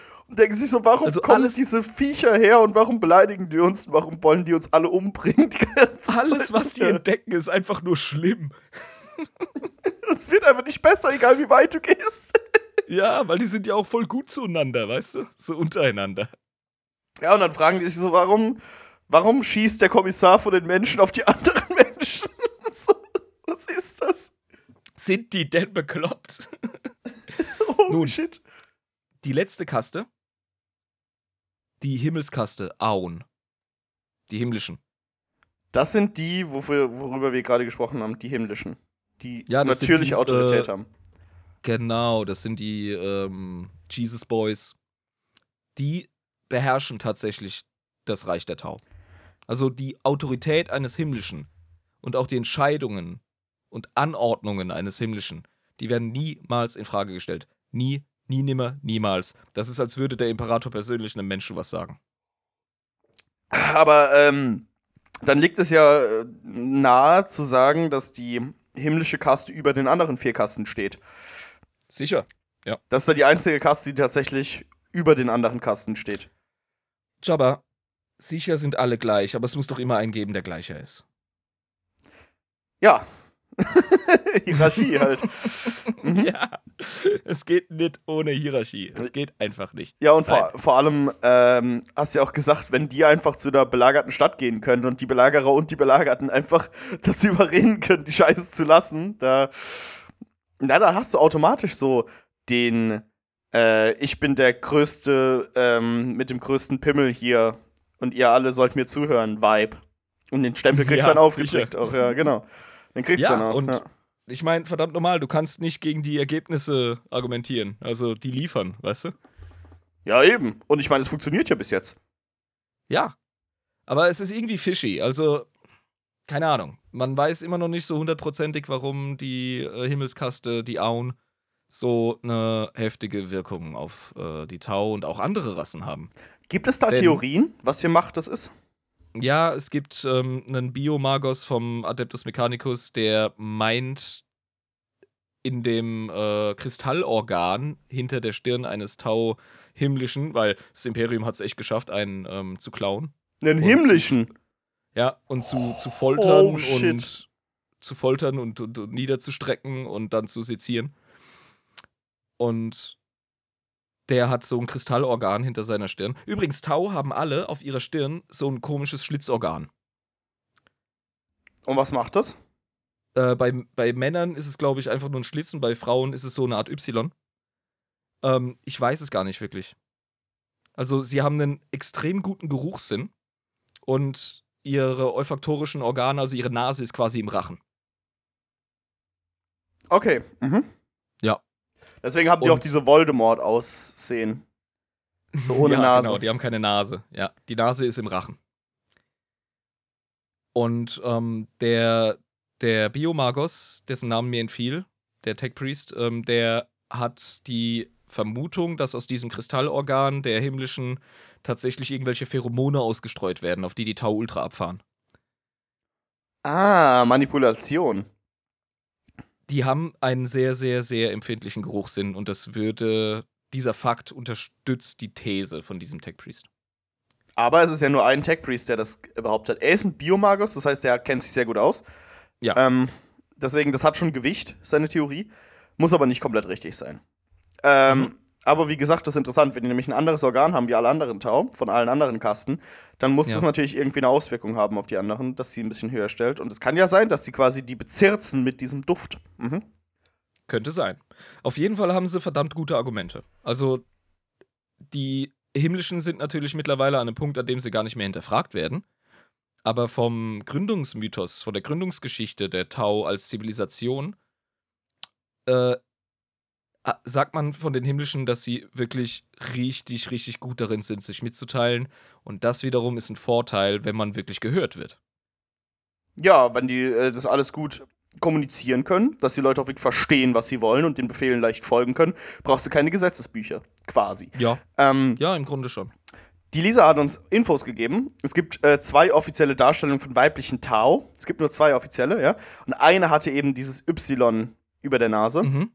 Die anderen hatte, die andere hatte halt männliche Geschlechtsmerkmale. Ich gehe auch davon aus, dass sie Big Old Bahonkas hatte, weil es ja eine Frau ist, aber hatte halt männliche Gesichtsmerkmale. Mhm. Ja. Okay, ja. Ja. Mhm. Das. Ah Gott, es gibt eine richtig krasse Heldin, ähm, deren Name mir entfallen ist. Das ist wahrscheinlich die. Naja, Die diese Y-Gesichtsmerkmale hat. Mhm. die himmlischen, die haben auch noch, einfach damit wir deren Wichtigkeit, deren Relevanz für die Tau-Gesellschaft begreifen. Es gibt oder gab zumindest auf dem Tabletop eine Regel für Tau, wenn du einen himmlischen auf dem Spielfeld hast, was dir wirklich Vorteile gibt, und der fällt, dann müssen deine Tau ähm, einen Moralwurf machen. Und wenn der irgendwie misslingt, dann gehen sie alle vom Feld. Oder so. Und dann hast du einfach verloren. Ja, also es gibt zwei Reaktionen von Tau in der Schlacht, in der Lore, darauf, wenn ein Ethereal oder ein himmlischer Fe fällt. Entweder sind sie vollkommen in tiefster Trauer und im absoluten Schmerz über den Verlust und sind zu gar nichts zu gebrauchen und verlieren gnadenlos. Oder sie gehen in absolutem Wahn und Kampfesrausch auf den Feind los. Es gibt keine anderen Reaktionen als diese beiden. Krass. Und das ist dann wahrscheinlich auch das, was im Tabletop passiert. Ja, wahrscheinlich. Wirfst dann Moral Also- und wenn es gelingt, dann gehen die Ja. richtig ab. Das mit dem Moralwurf, das hatte ich noch im Kopf. Äh, was dann genau passiert, weiß ich nicht mehr. Aber das ist in der Lore auf jeden Fall so. Da gibt es nur die extreme Überreaktion. Egal in welche Richtung. Also, die Himmlischen sind der Kern der gesamten Tau-Zivilisation. Um die dreht sich alles. Ein Zitat von Lisa. Von Aunel Tau Tamir, der himmlischen Kaste. Mhm. Wenn wir uns mit anderen in unserem gemeinsamen Streben für das höhere Wohl vereinen, auf eine Art, wie es nur die Tau können, dann werden wir befähigt, unser wahres Potenzial zu erkennen. Und das ist die finale Quelle unserer Hoffnungen und Inspirationen. Yo. Die Goodies, ey. Das war auch ursprünglich so das äh, Prinzip der Tau. Die Tau sollten ein bisschen ähm, einen Gegensatz zum Grimdark ins Grimdark bringen. Aber sind halt danach Teil des Grimdark geworden. Sind zwangsläufig Teil des Grimdark geworden. Es gab einen Haufen Fanboys, die einfach geread haben und gesagt haben, na, das geht gar nicht. Tau sind Moppelkotze, voll scheiße. Und deswegen hat man denen jetzt auch ein bisschen einen düsteren Anstrich gegeben. Ja, ist Und vielleicht wie, auch gar nicht so eine wie ich schlechte finde, Idee. einen guten, einen guten düsteren Anstrich, weil der äh, deutet auf die nicht ganz so selbstlose und rein utopische, perfekte Philosophie und Welt hin, sondern, na, wie es mit Utopien so ist, oft liegen hinter denen richtig fiese, miese Methoden. Mhm, das stimmt, ja. Und ich dachte mir, ich nutze die erste Hälfte des Podcasts, um dich so richtig um den Finger zu wickeln und dir das äh, höhere Wohl richtig schmackhaft zu machen. So die heile Welt. Bei der Tauwelt, wo du einfach denkst, ja, was kann man denn dagegen haben, ne? Ja, was kann man denn bitteschön möglicherweise dagegen haben? Nix. Aus unserer Perspektive, das, was ich jetzt gehört habe, bis jetzt, außer vielleicht das strenge Kastensystem, das ist ein bisschen so, ja, halb yikesy, so, ja, aber innerhalb des äh, Warhammer 40k-Universums noch verkraftbar, wenn du es vergleichst mit anderem. Ja, aber was ist denn jetzt so schlimm an dem höheren Wohl? Hm? Ich mach jetzt mal ganz ehrlich, du als, als schmutziger, brutaler, äh, autokratischer Guela, ja, der du bist, was, was turnt dich denn besser an? Das ähm, verdammte Imperium, in dem du, in das du reingeboren wurdest? Oder das höhere Wohl? Ja, wo du das- eine Aufgabe kriegst. Das höhere Wohl natürlich. Das ist eigentlich Chili Milli, oder? Ja, auf jeden Fall. Eben. Übrigens, wenn ich dich als Guella beschimpfe, dann ist das einfach nur das Wort für Mensch in Tau. Und das ist eine Beschimpfung. Nein, das ist das Wort für Mensch. Ob das eine Okay. Beschimpfung ist, liegt wahrscheinlich an deiner Intonation oder an deiner Körperhaltung, denn das ist auch integraler Teil der Tau-Sprache. Okay, verstehe. Das heißt, sie können noch ganz normale Worte dann als Beleidigung nehmen und die, das ist sehr wichtig, wie du dich, ähm, ne, wie du dich zeigst, wie du etwas Genau. findest bei der Kommunikation. Mhm. Es gibt übrigens auch etliche Menschen äh, in Tau-Imperium. Ja, das Also wusste ich schon, dass die andere Rassen aufnehmen in ihr Ja. Reich. Mhm. Und darüber reden wir mal kurz, weil dann wird es ganz schnell ein bisschen, ähm, ja, bösfinster im Reich der Tau. Okay, da, der, Moment musste ja kommen, ne? Weißt du? Ja. Wie- Du hast so eine Karotte wie bei einem Pferd so vor mir und ich folge dem erstmal und danach am Ende denkt man so, ja gut, das ist doch nicht die absolut positive Fraktion, wie man eigentlich immer denkt. Dann. Und ich habe das Bier, das letzte, auf die himmlischen geöffnet und auf den Gründermythos. Ja. Das war quasi mein Respektsbier für das höhere Wohl, für das geile Tau-Ideal und die Utopie. Und jetzt öffne ich mein Bösfinsterbier, um die ganze Sache ein bisschen in die Pfanne zu hauen, weil das haben die Tau und die Tau-Fans auch verdient. Moment. Ja gut, dann öffne ich auch mal mit dir. So. Die sind der geilste Zankapfel, wenn es um philosophische und politische Debatten im 40k geht, die Tau. Deswegen gehe ich das Thema so vorsichtig mit dir an. Wie ein richtiger Wasserkasten-Diplomat. Okay, alles klar. so. Als ich Wasserkasten-Diplomat gesagt habe, musste ich erstmal an fucking Spülkasten vom Klo denken. Voll behindert, ey. Ich merke schon, dass ich irgendwie eine Delle im Kranz habe von gestern noch. So, Ja, war auch lang. Wir waren ja irgendwie bis nach zwei noch geil. unter der ich Woche. bereue keine Minute. Ich auch nicht. Scheiß. Es hat echt Spaß Wir haben gemacht. einfach mit Lisa eine Drei-Mann-Party gemacht. Es war geil. So. Die erste andere Spezies, die mit den Tau in Kontakt kam, als sie anfingen, äh, raumfahrend zu werden und sich ein bisschen in ihrem System breit zu machen. Das war die Rasse der Poktrun. Was zum Teufel ist das denn? Die Poktrun, über die wissen wir so gut wie nix, über die gibt es nur Randnotizen. Und das ist die erste, wie gesagt, Spezies, die ähm, erwähnt wird in der ersten Sphäre der Expansion. Es gab fünf Sphären der Expansion in der Tau-Geschichte. Wir gehen nicht auf diese fünf ein, aber das sind im Grunde die Wellen, die Impulse, in denen sich das Tau-Reich so etabliert und verbreitet hat. Und in jeder dieser fünf ähm, Sphären der Expansion hat, haben die Tau Erfahrungen gemacht, die sie wiederum verändert haben, weil es ist eine sehr, sehr traumatisierende Galaxie. Ja, also im Diese ersten. Ring waren sie wahrscheinlich noch komplett happy und go lucky und äh, Ja. freudig, Sachen zu erforschen. Ne? Ja, und dann haben sie definitiv. irgendwann gemerkt, das Universum ist überhaupt gar nicht nett. Ja, mittlerweile haben sie ein blaues Auge und äh, keine Ahnung. Dann haben gemerkt, die ganzen anderen Kinder im Universum sind alles Arschlöcher. So. Ja, ja, ich, ich war gerade kurz davor, richtig widerliche und ähm, unschöne weitere Metaphern zu bringen. Lassen wir das. gezügelt. Lassen wir das, ja. Die Poktrun waren in der super duper Early Star Trek Phase der ersten Sphäre der Expansion der Tau die erste Spezies, mit denen sie angefangen haben. Äh, das höhere Wohl zu teilen, sage ich jetzt mal so schön. Ja. Also Ihnen das mitzuteilen, selber- dass es das gibt. Mhm. ja, genau. Die himmlischen selber haben da noch äh, zu der Zeit die Wasserkaste so ein bisschen an der Hand gehalten. Mittlerweile operieren die selbstständig und angefangen, Diplomatie zu schieben mit den Poktrun.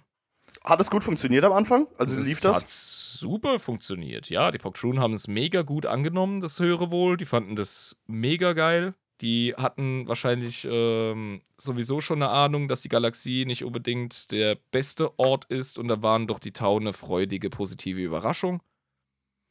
Nun, das Ganze lief relativ gut. Das Ganze geschah in M37. Und dann irgendwann wurden die Poktrun alle krank. Oh, mhm. Ganz, ganz komischerweise hat die alle irgendwie eine Pandemie dahin gerafft. Und die sind ausgestorben. Komischerweise. Und die Tau waren glücklicherweise immun und haben die Heimatwelt der Poktrun dann umbenannt äh, in Borg Ahn und haben das zu einer Prime World ihres Reiches gemacht. Weiß man, warum diese Seuche ausgebrochen ist? Nein, Gibt es Theorien? eine Menge.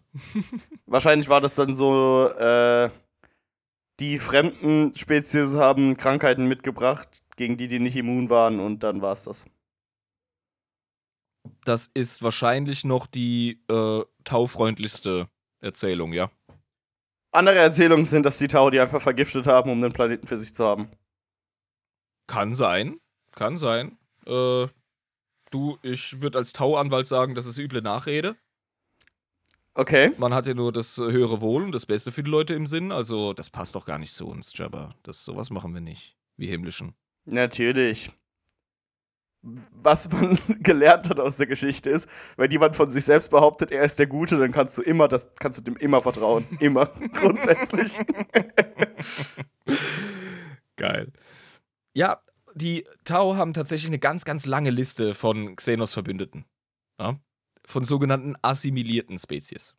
Die sie in ihr Reich mit aufgenommen haben, ja. Genau. Innerhalb des Tau-Imperiums gibt es allerdings keinen Zweifel. Ich sage übrigens Tau-Imperium, weil es heißt auf Englisch Tau Empire. Aber es heißt auch Imperium of Man.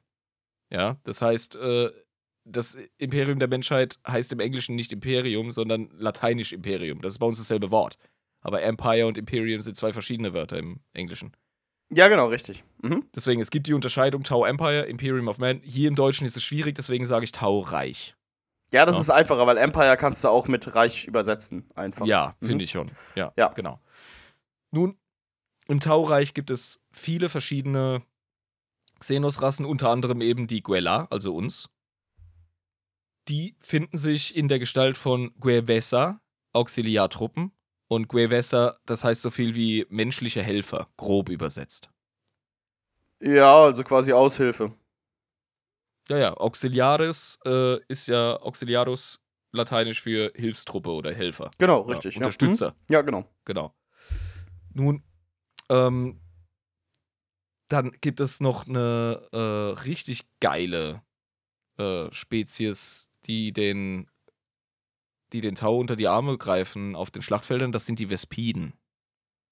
Die Vespiden, okay, was sind das? Ja, sch- äh, rat mal. Wespen. Jo. Große Insekten. Ja, große Wespen, Alter. Also, aber große Wespen, okay. Fast schon humanoide Wespen. Also, kennst du noch die Völker?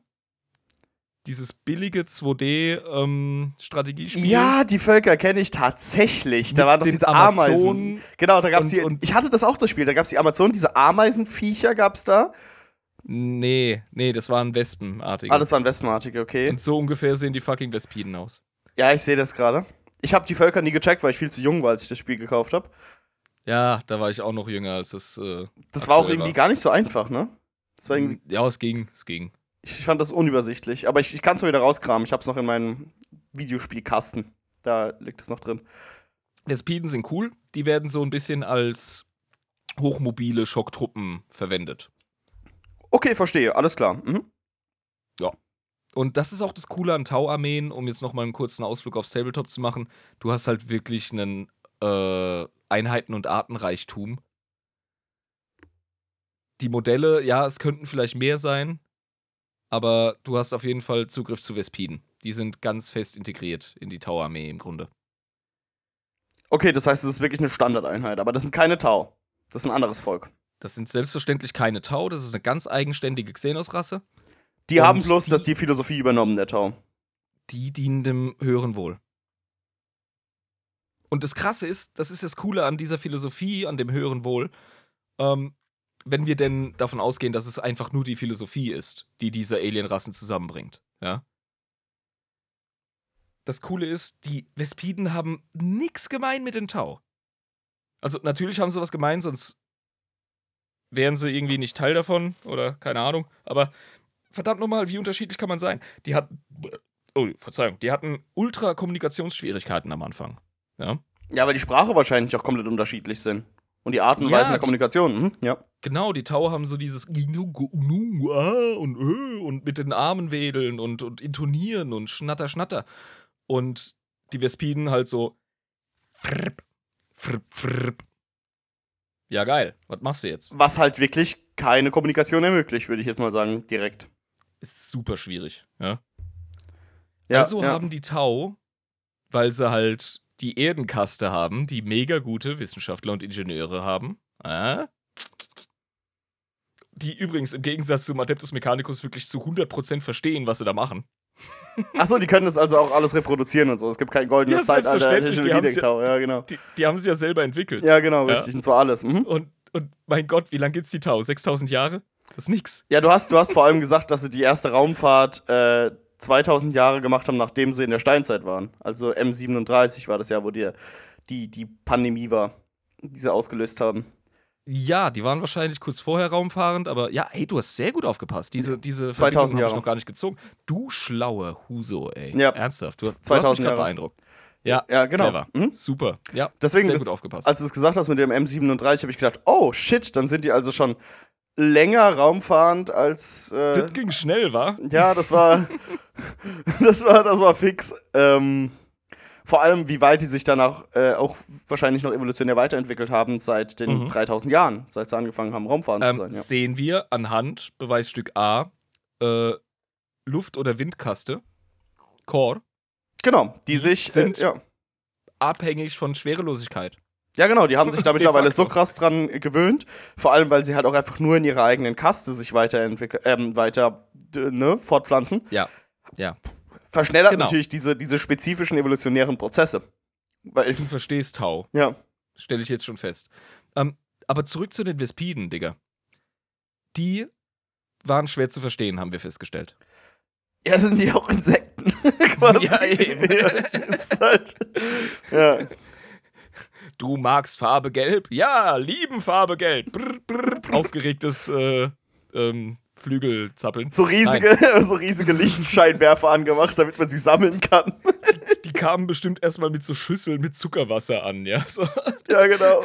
Nee, nee, ohne Scheiß, ich kann mir das sehr gut vorstellen. Weil die, weil die Wasserkaste ist scheiße gut da drin, sich in andere Rassen und Kulturen reinzuversetzen. Die sind wirklich fucking gut da drin. Ja. Und dann haben die sich so äh, 1 Euro Shop-mäßige Flügel dran geklebt hinten am Rücken.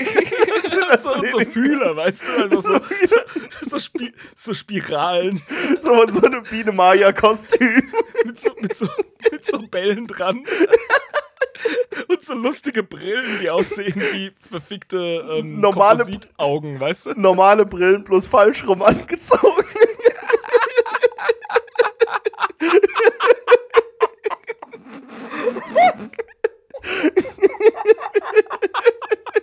Scheiße. Ich wollt, oh mein Gott, ich kam gerade wieder zum Thema zurück. Alter. Das das geil. Okay, pass auf. Vespiden, Okay, super shit, schwierig ja. mit denen zu reden, ja? Ja, gut, Aber ja, ich, ich zurück stell zum Thema. nee, es passt so zur Lore, Alter, weil die ziehen ja sich auch gerne Klamotten von anderen Kulturen an, wie ich dir schon gesagt habe. Ja, genau, Das, richtig. das ist perfekt, Mann. Das ist perfekt. Ja, genau. Oh, wäre die Story nur so, nur so lustig, wie jetzt gerade mir lustig sind. Ja, Ähm, das Bier macht sich bemerkbar. Die Vespiden haben von, ne, ich habe ja von der, von der Erdkaste gesprochen, die haben Helme gebaut, die den Vespiden helfen, mit den Tau zu kommunizieren. Das ist sau praktisch. Ja. Das ist ja mega. Deswegen haben die auch diese Helme auf dem Bild auf, ne? Ja, die tragen äh, fast ausschließlich diese Devices, ja. Ja, damit sie halt einfach ganz normal mit den Tau reden können. Ey, wenn, wenn es sowas in echt gäbe, dass du einfach einen Helm aufziehen kannst und dann kannst du plötzlich alles verstehen, was andere Leute auf der Welt dir in verschiedenen Sprachen sagen wollen. Das ist schon, schon Du cool. bist, du bist noch naiver als ein Tau.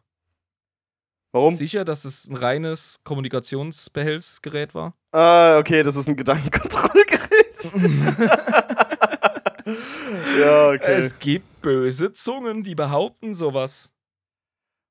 ja. Ja. Also das Coole Ja. an der Vespiden-Gesellschaft ist einfach, die ist hochhierarchisch. Das heißt, sie mussten einfach nur irgendwie so der Brutmutter das Ding aufsetzen. Und der, der, Also die Sache war geritzt. Der Käse war Gäse. Ja, vor allem einfach so. Ihr macht doch alles, was eure Brutmutter euch sagt. Und dann einfach Ja. Helm auf und die komplett unter äh, Fremdbestimmung gestellt. Zack, aus, fertig. Die fucking Watercast-Fuzis, ja, sind einfach mit ihren, mit ihren Biene Meier-Flügeln und, und Fühlern und den scheiß Brillen und den, den Zuckerwasserschalen sind sie so lang durch die Vespiden-Gesellschaft gelatscht, bis sie bei der, bei der Alten mit dem dicksten Arsch ankamen, die die ganze Zeit Eier ausspuckt, ja, so blab, blab, blab, blab. Und dann haben sie Schascha, so den Helm übergezogen. Und, die, und, die dicke, und die dicke Mutti so, das höhere Wohl über alles. Brr, brr. Hat direkt schon mal angefangen, irgendwie das schon in die neuen Eier rein zu indoktrinieren. Ja, wahrscheinlich durch irgendwelche äh, Hormone oder Enzyme oder so. Ja, genau. Und die, und die Wasserkastenfuzis, ja, immer noch in ihren scheiß Biene Meier-Kostümen high-pfeifen so, yeah, yeah, yeah. Waren so Fortnite-Tänze und freut sich auf sie. So. Hast auch geschafft. Ja. Ja, das ist äh, entweder die ähm, wunderschöne, richtig coole, durch Wissenschaft, Technologie und Verständnis ähm, entstandene Allianz zwischen den Vespiden und den Tau oder die äh, tragische Geschichte der Unterjochung eines ganzen Volkes. Eins von beiden. Kommt drauf Wir an, was nicht. du glaubst. Und das Geile ist, es ist nicht klar. Die Tau könnten wirklich das einzig Gute in der Galaxie sein. Oder es könnten absolute hinterfotzige äh, Silberzungen-Manipulatoren sein. Ja, ja, die könnten quasi die Neomarxisten an der Uni der Galaxie sein. Okay, und wir wissen es aber nicht. Das ist halt das Ding. Wir wissen es Wir nicht. wissen es nicht. Wir Ja. wissen es nicht. Es ist, Genau. es ist offen. Es ist offen. Ja, ja. Ähm, dann gibt es noch eine coole Alien-Helferrasse, die wir definitiv nicht übergehen dürfen. Und das sind die Crude. Und die finde ich irgendwie cool. Crude, okay? Mhm. Die Crude, ja. Lisa ist wahrscheinlich schon ähm, fleißig am Bilder, äh, hat sie wahrscheinlich schon längst parat. Die Crude, das sind, ähm, ach, wir sind doch alle äh, bestens befreundet mit unserem Kumpel Bird Person. Ja, es sind Bird People. Ja, aber nicht wie Bird Person, einfach ein Dude mit Flügeln, sondern äh, sie sind tatsächlich so ein bisschen Dinosaurier-Goblin-artig. Ich sehe es gerade, die haben so einen lustigen Federkiel am Hinterkopf. Ja, so ein Federbausch, der so nach hinten geht wie Dreadlocks. Genau, Ja. so, so, Mhm. genau, so mehrere Federkiele. Äh, Ja. Und haben aber so echsenartige Füße und einen Schnabel, genau. Also die sind wirklich Mhm. so eine Mischung aus. Und humanoid natürlich, darf man nicht vergessen zu erwähnen, auf zwei Beinen, Mhm. mit Gewehren in der Hand. Also tatsächlich eine Mischung aus äh, Dinosaurier und Vogel auf zwei Beinen, würde ich das sagen. Ja, ja, genau. Also Crude sehen mega cool aus und die sind auch mega savage. Die sind echt wild. Ja. Also wieder was komplett anderes als die Tau. Aber, Die sind völlig anders als die aber Tau, irgendwas wirklich. müssen, müssen die Tau mit denen gemacht haben, dass sie auch dem äh, höheren Wohl dienen. Die Crude sind tatsächlich berüchtigte Söldner. Ach, die dienen dem vielleicht gar nicht, dem höheren Wohl, oder was? Ähm, zu 80 Prozent. Also die, die himmlischen, die operieren unter der Annahme und der Wahrnehmung, dass sämtliche Crude in der Galaxie dem höheren Wohl dienen. Aber es gibt ohne Ende Crude, die irgendwie so weit außerhalb der Reichweite der Tau sind und einfach ihr Ding machen. Und sich dann einfach so denken, so, ja, ja, höhere Wohl, schön und gut, aber Mhm. Ähm, ja. Solange ich Ja. mein Rum, mein Money bekomme und meine Bitches, dann kämpfe ich für die. Easy. ja, sicher. Ja, ja. Und Das ist dann halt das Ding, ne? Aber die Mehrheit der Crude sind tatsächlich fest integriert in das Reich der Tau. Das kann man schon sagen. Man sieht auch an deren Waffen, die haben überall irgendwo so Klingen, ne? Zum Beispiel hinten am, äh, am Heft des Gewehrs. Genau. Und vorne auch am Gewehr. Mhm. Und vorne auch am Lauf, an der Laufspitze. Genau. Ja, am, am, ähm, äh, genau, vorne. An der, am Lauf, an der Laufsöffnung. Mhm. Ja, ja, genau. Und die sind die Nahkämpfer für die Tau, weil sie es selber nicht geschissen kriegen. Sind die kleiner als Tau? Ich glaube, die sind sogar noch kleiner als Tau. Aber, Aber es kommt drauf an. Es kommt wirklich drauf an, weil Crude, ähm, deren cooles Feature ist, die verändern ihre, ihren genetischen Code auf der Basis ihrer Diät. Das heißt, was sie zu fressen bekommen, macht auch ihre Körperlichkeit aus. Du bist, was du isst. Krass. Das heißt, du kannst die richtig groß füttern. Die reiten große, schwerfällige, dumme, dinosaurierartige Crude, die vor Ewigkeiten mal genau dasselbe waren wie sie, aber sich sowas von einseitig ernährt haben, dass sie halt Reittiere oder Belagerungsviecher äh, sind oder sonst was. Aber es sind äh, theoretisch von derselben Rasse. Ja, genau. Mhm. Crude können sich in alle möglichen Richtungen entwickeln, je nachdem, wovon sie sich ernähren. Das ist ein krasses System, aber da kannst du die auch richtig gut steuern als Tau, weil du die dann quasi so heranmästen kannst, wie du sie gerade brauchst. Ähm, Ich glaube, es ist sogar von Crude geschrieben, die anfangen, äh, psionische Talente zu entwickeln, weil sie zu viele Elder gesnackt haben. das ergibt Sinn. ist Ähm, geil, ne? Lisa hat geschrieben, dass sie ungefähr einen halben Meter größer sind als Menschen. Also du kannst dir. Einen halben Meter größer. Krass. Das heißt, du okay. kannst dir jetzt 2,30 Meter vorstellen, 2,20 Meter rum. So, ja. Uff, das ist heftig. Das sind ey. riesige okay, Da habe Viecher. ich mich voll getäuscht. Okay. Das heißt, das macht auch Sinn, dass es die Nahkämpfer für die Tau sind, weil die Tau halt im Nahkampf, ne, ja, bisschen schwierig. Aber äh, wenn du solche klingenbehafteten Raptor-Vögel hast, die gut, gut größer als zwei Meter sind, ähm, die würde ich im Nahkampf auch einsetzen, wenn ich die Tau wäre. Also ernsthaft. ja, Good Night, Human Pride. Ne? Ja, ja, ohne Scheiß, Alter, wirklich. ja, ich, ich, ich hätte als Guardsman keinen Bock, gegen so einen Dinosauriervogel zu kämpfen, der einen halben Meter größer ist Nee. als ich. Ohne Scheiß. Ganz sicher nicht, ganz sicher nicht. Ja, die Crude. Krasse Nahkämpfer, ist klar. Ähm, großen, großen Variationsspielraum. Raptorvögel. Äh, ja, ja. Und teilweise halt riesige Dinos. Ja, stimmt, eben, je nachdem, was sie halt fressen. Ja. Was sie sich aufmästen, das werden sie auch wirklich. Mhm. Genau. Die sind, die gehören zu den charismatischsten und wichtigsten Verbündeten, äh, oder ich sag jetzt mal, Bündnispartnern im höheren Wohl, ne? Weil wir sind ja alles eins, ne? Mhm. Unsere Auren müssen sich ja miteinander verbinden, ne? Ich habe auch schon mal Ja. das Wasser, das wir gleich trinken wollen, gependelt, damit wir keine negativen Energien da kriegen nicht. Okay, weiter. Du hast es nicht so mit Esoterikern, habe ich das Gefühl. Ja, ich habe da ein persönliches Problem mit. Okay. Nee, nee, also was ich sagen wollte ist, ähm, wenn du an Sternzeichen und so glauben willst, dann ist mir das relativ egal, aber ich tue es nicht. Und man, es ist witzig, sich über Sachen lustig zu machen, deswegen. Also, Ja, logisch. das macht immer Oh, Spaß. oh, oh, ich habe gerade wieder unautorisierten Bier geöffnet. Es tut mir leid. Äh, ja, ich als Bierbeauftragter teile dir die Erlaubnis, das zu tun für diesen Podcast. Weil Ah, du, du gerade irgendwie Acid Bock hast, anscheinend. Ja, ich habe gerade einen Tadel erwartet, aber geil.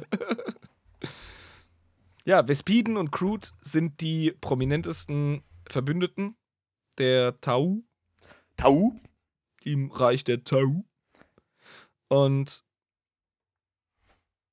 ich finde, man sollte noch mehr Modelle machen, weil das gibt wahrscheinlich den Armeen noch mal ein bisschen mehr äh, Möglichkeiten und Spielraum, weil es so viele verschiedene Nuancen gibt und so viele coole verschiedene Sub-Rassen und es gibt sowieso so viele, wir müssen mal eine Sonderfolge machen, ähm, kleinere Xenos-Rassen im 40k-Universum, die halt nur so Fußnoten haben.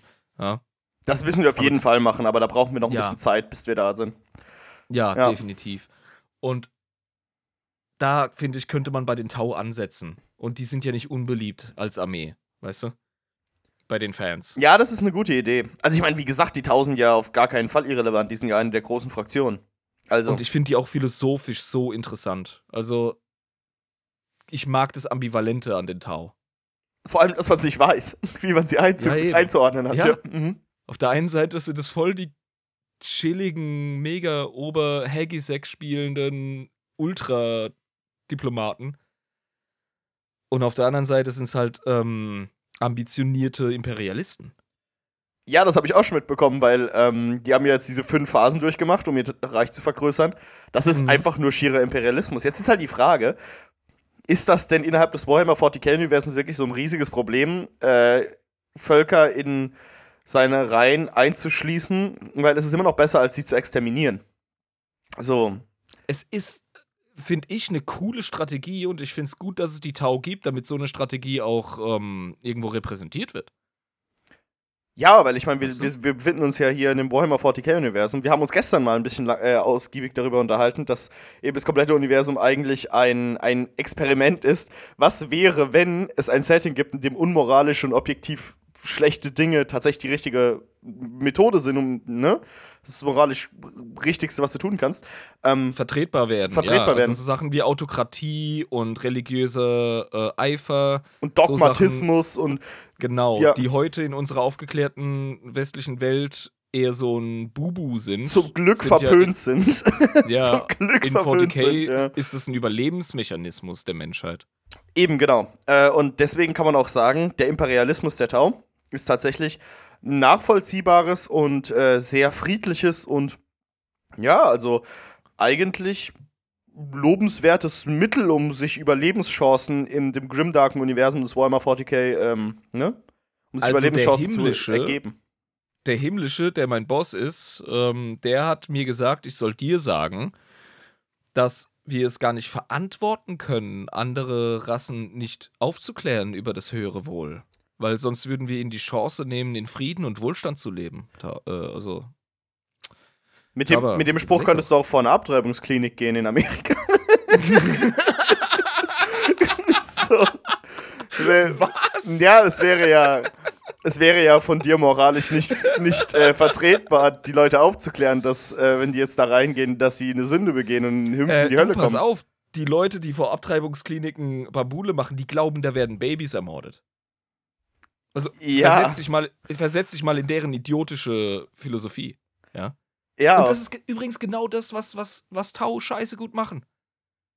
Ja? Die können sich gut reinfühlen äh, und dann können sie halt mit ihrer genau. Silberzunge, die, die, äh, das Wasser, die Wasserdiplomaten-Leute, ja.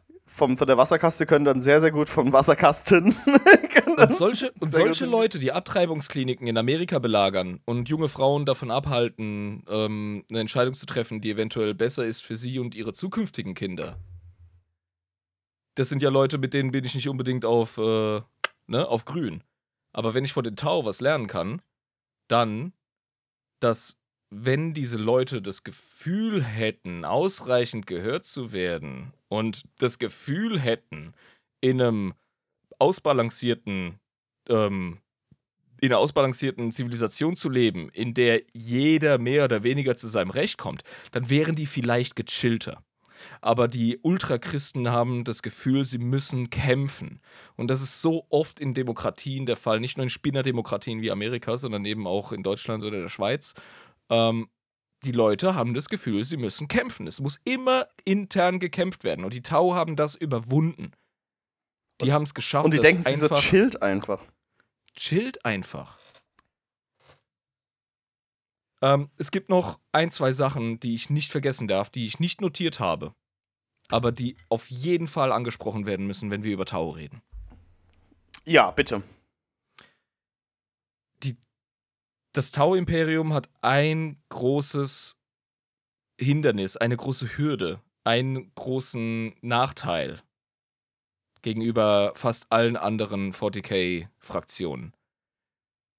Die können etwas nicht, das selbst Orks hinkriegen. Die können nicht den Warp bereisen. Gar nicht. Die haben die psionische Fertigkeit, das psionische Talent einer Süßkartoffel. Also die kriegen wirklich psionisch überhaupt nichts auf die Reihe. Die sind absolut gefangen, genauso wie die Katan und wie die Necrons null Bezug zum Warp. Null Bezug null. zum Warp. Genau. Die haben eine Seele, wenn ein Tau stirbt, dann gibt es so ein kleines Fünkchen in den unendlichen Weiten des Warp. So, blöpp. Aber es ist jetzt nicht so, als würden die da Leid und Elend erwarten im Warp. Weiß der Teufel, ich weiß nicht, wie das funktioniert. Ich bin nicht äh, theologisch gebildet genug im 40k-Universum. Alles, was ich weiß, ist, dass in der Realität die Tau mit dem Warp so viel zu tun haben wie äh, ein Goldfisch mit Bergsteigen. Okay, das heißt, die haben ein Riesenproblem, wenn es darum geht, schnell irgendwo hinzukommen. Yep. Weil die das haben ja auch kein Webway. großes Reich. Das ist kein großes Reich. Genau, ein Webway haben sie dreimal nicht. Ja. Ach, wäre der Imbiss nicht einfach äh, hätte Das Magnus das nicht gemacht, da hätte die Menschheit jetzt auch den Webway, Alter. Aber dann gäbe es keine coolen Tau. Das wäre schade. Ich mag ja, die Tau das stimmt. Mhm. Ähm,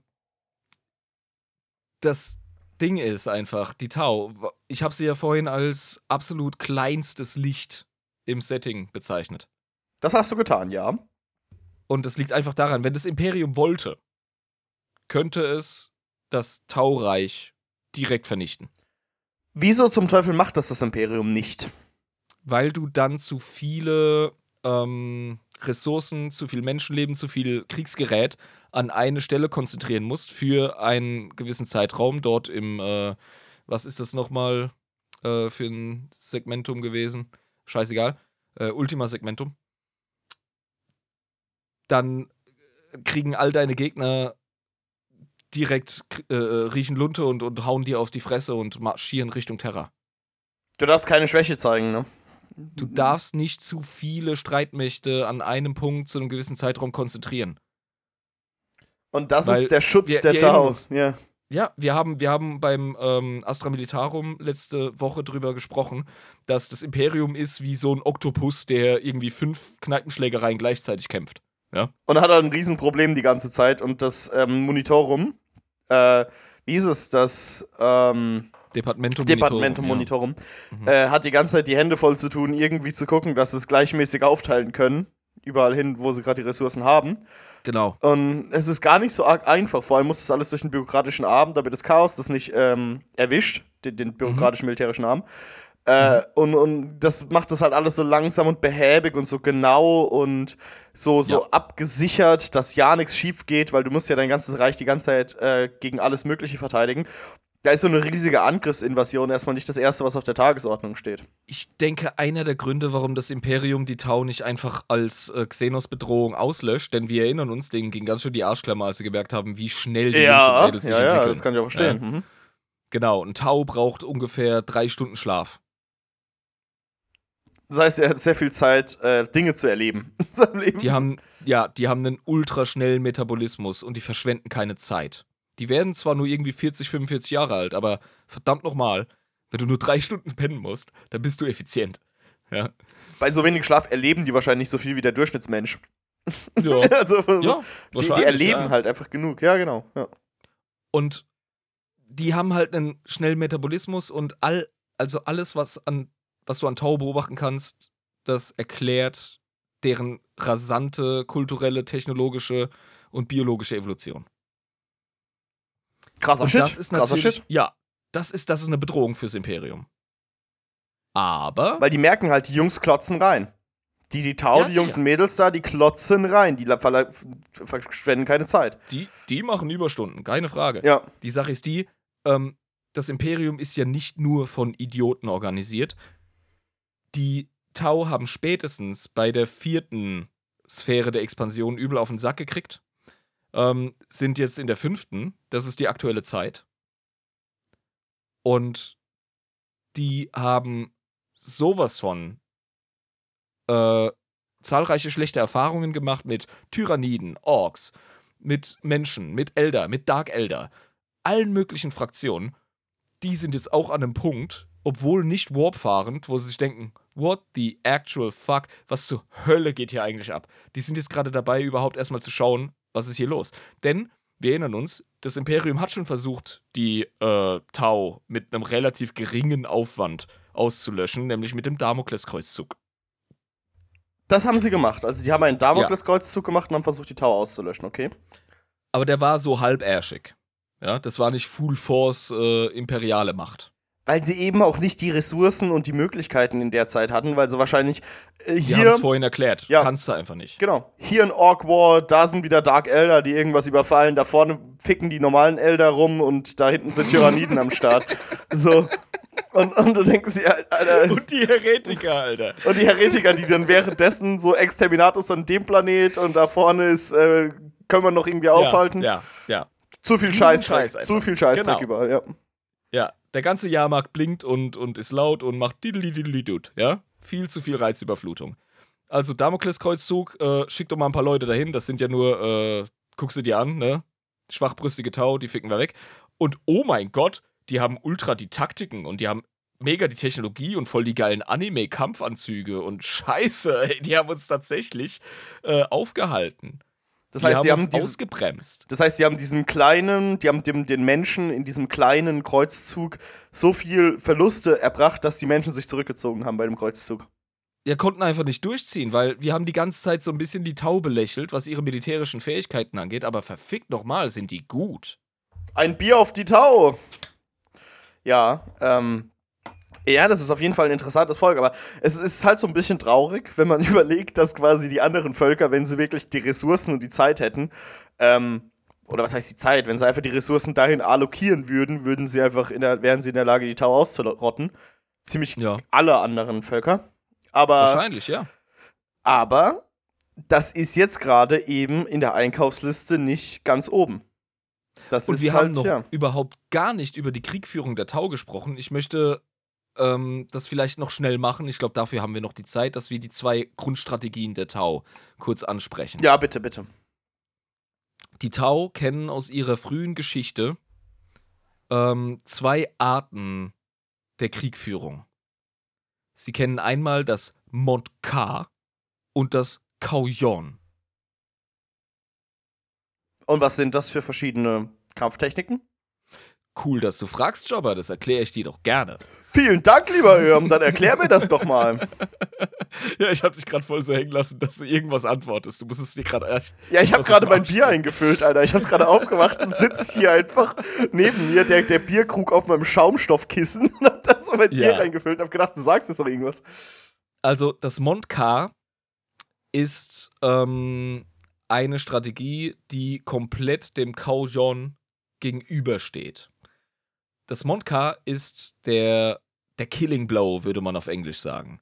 Also, es ist ähm, der Gnadenstoß. Coup de Gras. Oh, ja, warum nicht? Ja. Das ist der Ich Gnadenstoß würd auf Französisch, ja. Ja, Gna Gnadenstoß, ähm, definitiv. Und das ist im Grunde ähm, eine, eine vorsichtig geplante Attacke, die im Grunde so die kritischen feindlichen ähm, Elemente ausschaltet. Das ist so ein richtig krasser, äh, präziser Schlag nach vorne. Ja? So, im Grunde ist es so ein bisschen wie eine elegantere Form von der Art und Weise, wie Horus gerne mit seinen Lunar Wolves Krieg geführt hat. Der hat ja gerne der Schlange direkt den Schädel abgehackt. Genau, bloß machen die das halt so ein bisschen Mission Impossible-Style-mäßig. Kleine Einheit, die dann reingeht und den Atomkraft und quasi das Atomkraftwerk hochjagt. So nach dem Motto, ne? Ja, Ja. als Armee. Ja, aber deren Armee folgt so diesen, dieser Doktrin Montkar. äh, Wir gehen jetzt an die kritischen Punkte, die Stärken der gegnerischen Armee ausschalten und so gewinnen wir. Übrigens, das Coole ist, du kannst Montkar und Kauyon tatsächlich auf dem Tabletop umsetzen. Ja, Also Monkar ist So- quasi äh, beim Zweikampf gleichzeitig in die Augen stechen, in die Eier treten und in den Solarplexus boxen. So, ja, im Grunde. Gezielt. Ja, so könntest du es übersetzen auf eine Kneipenschlägerei. genau, gezielt ausschalten. Mhm. Genau. Kauyon auf der anderen Seite ähm, ist, ah, wie soll man es sagen, ähm, der geduldige Jäger, könnte man es übersetzen. Ja? Das ist die zweite militärische Doktrin der Tau. Der Und- geduldige Jäger. Ja, du wartest quasi auf deinen, auf deinen Überfall. Du ähm, versuchst den Gegner zu locken. Du versuchst ihn in eine Position zu bringen, in der er ähm, in einer Killbox, in einer Killing Zone ist. Ja? Eine für dich einfach präferable Position, die du vorher eingenommen hast, wirkt im Zusammenspiel mit einer Position, in die du den Gegner dann noch reinlocken musst. Okay, und Wenn du hast dir das vorher schon Gedanken drüber gemacht, große. Genau, genau. Du maximierst deine Stärken und die gegnerischen Schwächen und dann schlägst du zum Kauyon zu. Das ist alles sehr strategisch und Mhm. sehr durchdacht. Ja. Das kommt übrigens aus der Jagdtradition der Steppenkrieger, aus der alten äh, archaischen Tau-Gesellschaft. Ich meine, äh, es klingt auf jeden Fall so, als wären das sehr erfolgreiche Kriegsmethoden. Und die haben, also ich finde, das ist so ein geiler Fluff, weil die Tau haben wirklich eine richtig coole, weite, glaubwürdige Kultur und Geschichte. Und das zeigt sich in der Art und Weise, wie diese äh, Xenos-Rasse, diese Kultur agiert. Ich meine, natürlich haben wir mit den Menschen einen Haufen Hintergrund und Lore, ja. Das hat unser Podcast klar gemacht mittlerweile. Aber wenn wir uns gut ausgeklügelte Xenos-Rassen anschauen, die einzigartig sind, dann geht mir einfach eine ab. Ich finde nirgends ein, ein Tau-Äquivalent in der modernen Science-Fiction. Da muss ich wirklich Games Workshop einfach einen verfickten Applaus geben. Ich finde die großartig. Ich meine, ich finde alles, was jetzt so in der Lore stattfindet, in Warhammer 40k, unfassbar wunderbar, weil es eben so einzigartig ist und weil man so lange darüber sprechen kann. Ne? Und alles hat immer so das Grim Darke, du kannst nicht sagen, wer ist jetzt der Gute. Was ich zusammenfassend aber trotzdem sagen kann, ist, äh, wenn die Tau tatsächlich diese ganzen expansorischen, imperialistischen Sachen auf Nächstenliebe und Nicht-Indoktrination und Nicht-Unterdrückung aufbauen, dann sind die tatsächlich die Guten im Universum, aber wir wissen es halt nicht. Wir wissen halt nicht ganz genau, was sie die da tun. Die Bundeswehr in Afrika finde ich zum Beispiel klasse. Die Bundeswehr in Afrika, in Mali oder was? Ja, ja, finde ich super. Finde ich eine gute Angelegenheit. Wegen der, äh, wegen der Entwicklungshilfe? Entwicklungshilfe, Stabilisation, Demokratisierung und äh, Hahn abdrehen von äh, Warlords, die äh, vorher damit profitiert haben mit Krieg, können die ja nicht genau. mehr. Hm. Und ähm, das könnte man, wenn man Propaganda gegen die deutsche Militärpräsenz in Afrika aktuell macht, könnte man sagen, das ist Imperialismus. Die wollen einfach nur ihren Einfluss ausweiten. Und dann würdest du dann quasi sagen, nee, das gibt schon tiefere Gründe, warum das gemacht wird. Ja, unter anderem äh, unseren berechtigten, ähm, unser Schuldgefühl aus, dem, aus der jüngeren Geschichte heraus, ja. Dass wir wollen, dass die Bundeswehr eine Kraft für das Gute in der Welt ist. Ich habe bewusst übrigens nicht die äh, Amerikaner im Nahen Osten mit ihren Demokratisierungsbemühungen als Beispiel gegeben, weil das ist relativ unglaubwürdig. Aber ja. so mhm. ungefähr mhm. sehen sich die, so sehen sich die Tau selbst. Deswegen rede ich von der Bundeswehr in Mali und in, äh, in, in Mogadischu und sonst wo. Ja, ja verstehe. Mhm. Äh, das heißt, so kann man es quasi, aber nur dann, wenn man sie eben als positive Kraft sieht. Es kann aber auch natürlich sein, dass sie es wieder ganz anders machen. Du hast ja vorhin darüber gesprochen, dass es auch sein kann, dass es alles Gehirnwäsche ist, was sie tun. Und das wäre dann ja. überhaupt gar nicht so coolio. Ja, eben. Ja. Wir wissen von den Tau nicht, ob sie ähm, absolut geniale Ide Idealisten sind oder ähm, manipulative Ideologen. Das ist halt nicht bekannt, ne? Das ist ja. nicht bekannt. Ähm, mhm. Und da müssen wir halt, da kann man drüber diskutieren. Das ist offen. Und wie gesagt, Games Workshop gibt einem da auch die Möglichkeit innerhalb der Lore äh, sehr äh, interessant über die Moral oder Amoral bestimmter Fraktionen zu sprechen. Das ist ja auch im Imperium der Menschheit so, dass es echt eine äh, ne, ne witzige Yo. Diskussion geben kann über die Moralität. Halt aus, der anderen, aus der anderen Richtung heraus. Genau. Also die, die Herausforderung beim Imperium der Menschheit ist, das Gute im offensichtlich pervertiert Bösartigen zu sehen. Und bei den Tau ist es die ähm, Meisterkühe, das äh, Niederträchtige im objektiv Gutartigen zu entlarven oder zu sehen, genau. aufzudecken. Und das ist, ja. das ist dann, das sind die verschiedenen Herangehensweisen, die man da quasi nehmen kann. Mhm. Äh, bei der Betrachtungsweise. Ja. Sehr, also, sehr, Jabba. sehr interessantes Volk. Hat mir sehr gut ja. gefallen. Mhm. Das wollte ich dich nämlich fragen, dein Eindruck von den Tau. Aber du hast es ja gerade richtig schön zusammengefasst. Ja, eben, weil wir wissen es halt nicht. Aber wenn es tatsächlich so ist, dass das äh, höhere Wohl äh, wirklich das oberste Ziel ist, dann wäre es ja gar keine so schlechte Idee, wenn die Tau eine größere Fraktion wäre, die zum Beispiel Leuten, die überhaupt gar keinen Bock auf das Imperium haben, so null, äh, ein sicherer Hafen sein könnte wo man dann hinfliehen kann, weil gerade im Moment ist es so, wenn du überhaupt gar keinen Bock hast auf Imperiums, äh, an quasi dem Glauben an den Gottimperator, ist relativ schwierig im Imperium, weil klar, du kannst, du kannst Planeten wechseln vielleicht, um äh, andere Systeme, politische Systeme zu haben, also wenn dir Hast du die Freiheit im Imperium? Eigentlich nicht, ne? Kannst du nicht weg? Nein, du brauchst Leute, die Warp reisen und es Warp reisen nur diejenigen, die Teile der Institution sind oder äh, Rogue Trader und das war's. Aber wie zum ähm, Teufel kommen dann Menschen ins Tau-Imperium, um sich denen anzuschließen? Ja, ist, ja, die Menschen waren schon vorher da, wo die Tau später ihre Sphären der Expansion gemacht haben. Ist doch vollkommen klar. Achso, aber es kommen nicht von außerhalb Menschen, die sich denen anschließen. Äh, teilweise vielleicht schon, ja. Vielleicht sind welche so gut und, und flüchten Richtung Tau gezielt, weil sie die Propaganda mitbekommen haben. Das ist, es ist 40k, es ist alles möglich. Genau, nämlich ja. das denke ich mir. Wenn nämlich die Tau äh, eine größere das, Macht werden würden. Aber eine Sache, sein. eine Sache möchte ich noch, äh, was das Thema Guela im Tau-Imperium angeht, anmerken. Ja. Du wirst äh, sehr wahrscheinlich sterilisiert. Mögen die keine Menschen? Nee, es geht einfach darum. Ja, Menschen, äh, ha, also, sorry, schau dir die Menschen im 40k-Universum an und wie das Astra Militarum die Leute einfach hardcore verheizt. Wenn Menschen eins können, dann ficken. Das ist wahr. Und ja, wir sind die Meerschweinchen des 40ks. Und ähm, ich glaube, die Tau gucken sich die Menschen an und denken sich so, wie grausam und krass ist eigentlich das, was da die ganze Zeit passiert in diesem Imperium. Wir können den Menschen nicht so krass trauen. Weil, mhm. ne? Die sehen ja, was da abgeht. Die checken das ja. Die kriegen das ja mit, diese Dogmatik und diese. Ähm ich kenne die Beweggründe der Himmlischen nicht, aber sehr oft werden Guella im Tau-Imperium einfach sterilisiert. Ja, könnte diese verschiedenen Gründe haben. Mhm, ja.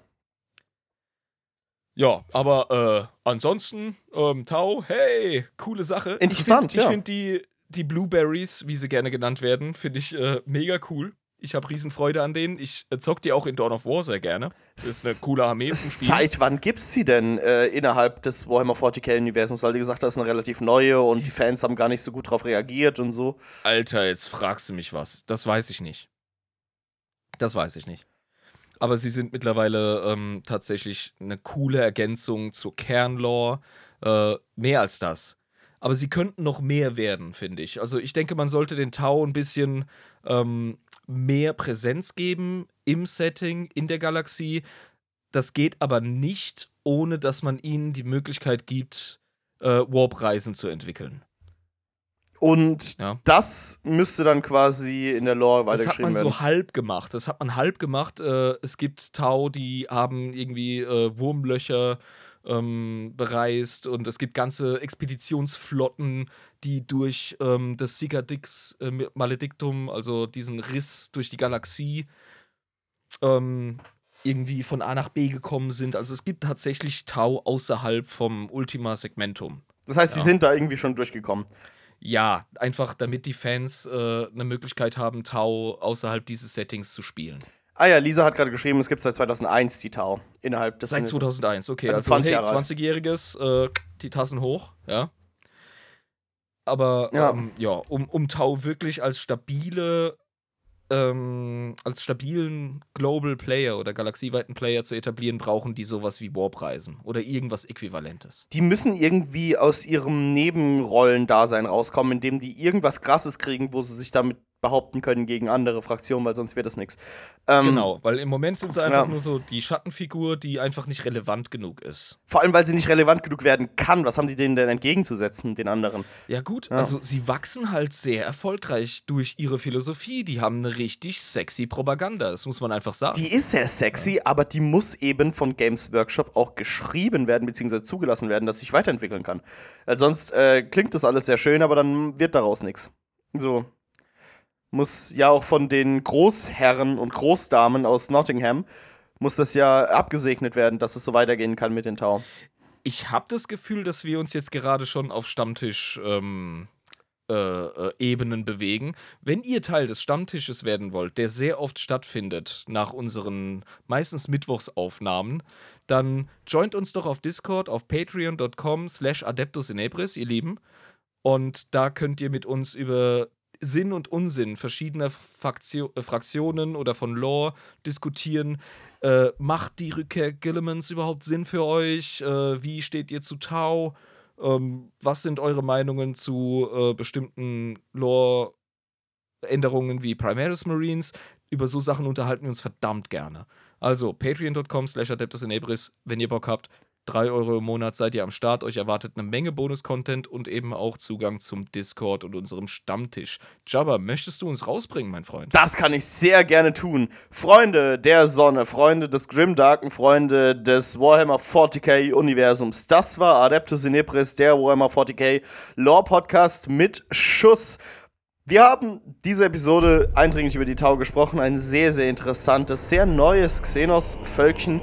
Nächste Woche geht's weiter mit uns und macht es genauso wie die Tau. Habt am besten nichts mit dem Warp zu tun und lasst euch auch nicht von ihm erwischen. Man sieht sich. Haut rein, man sieht sich. Ciao.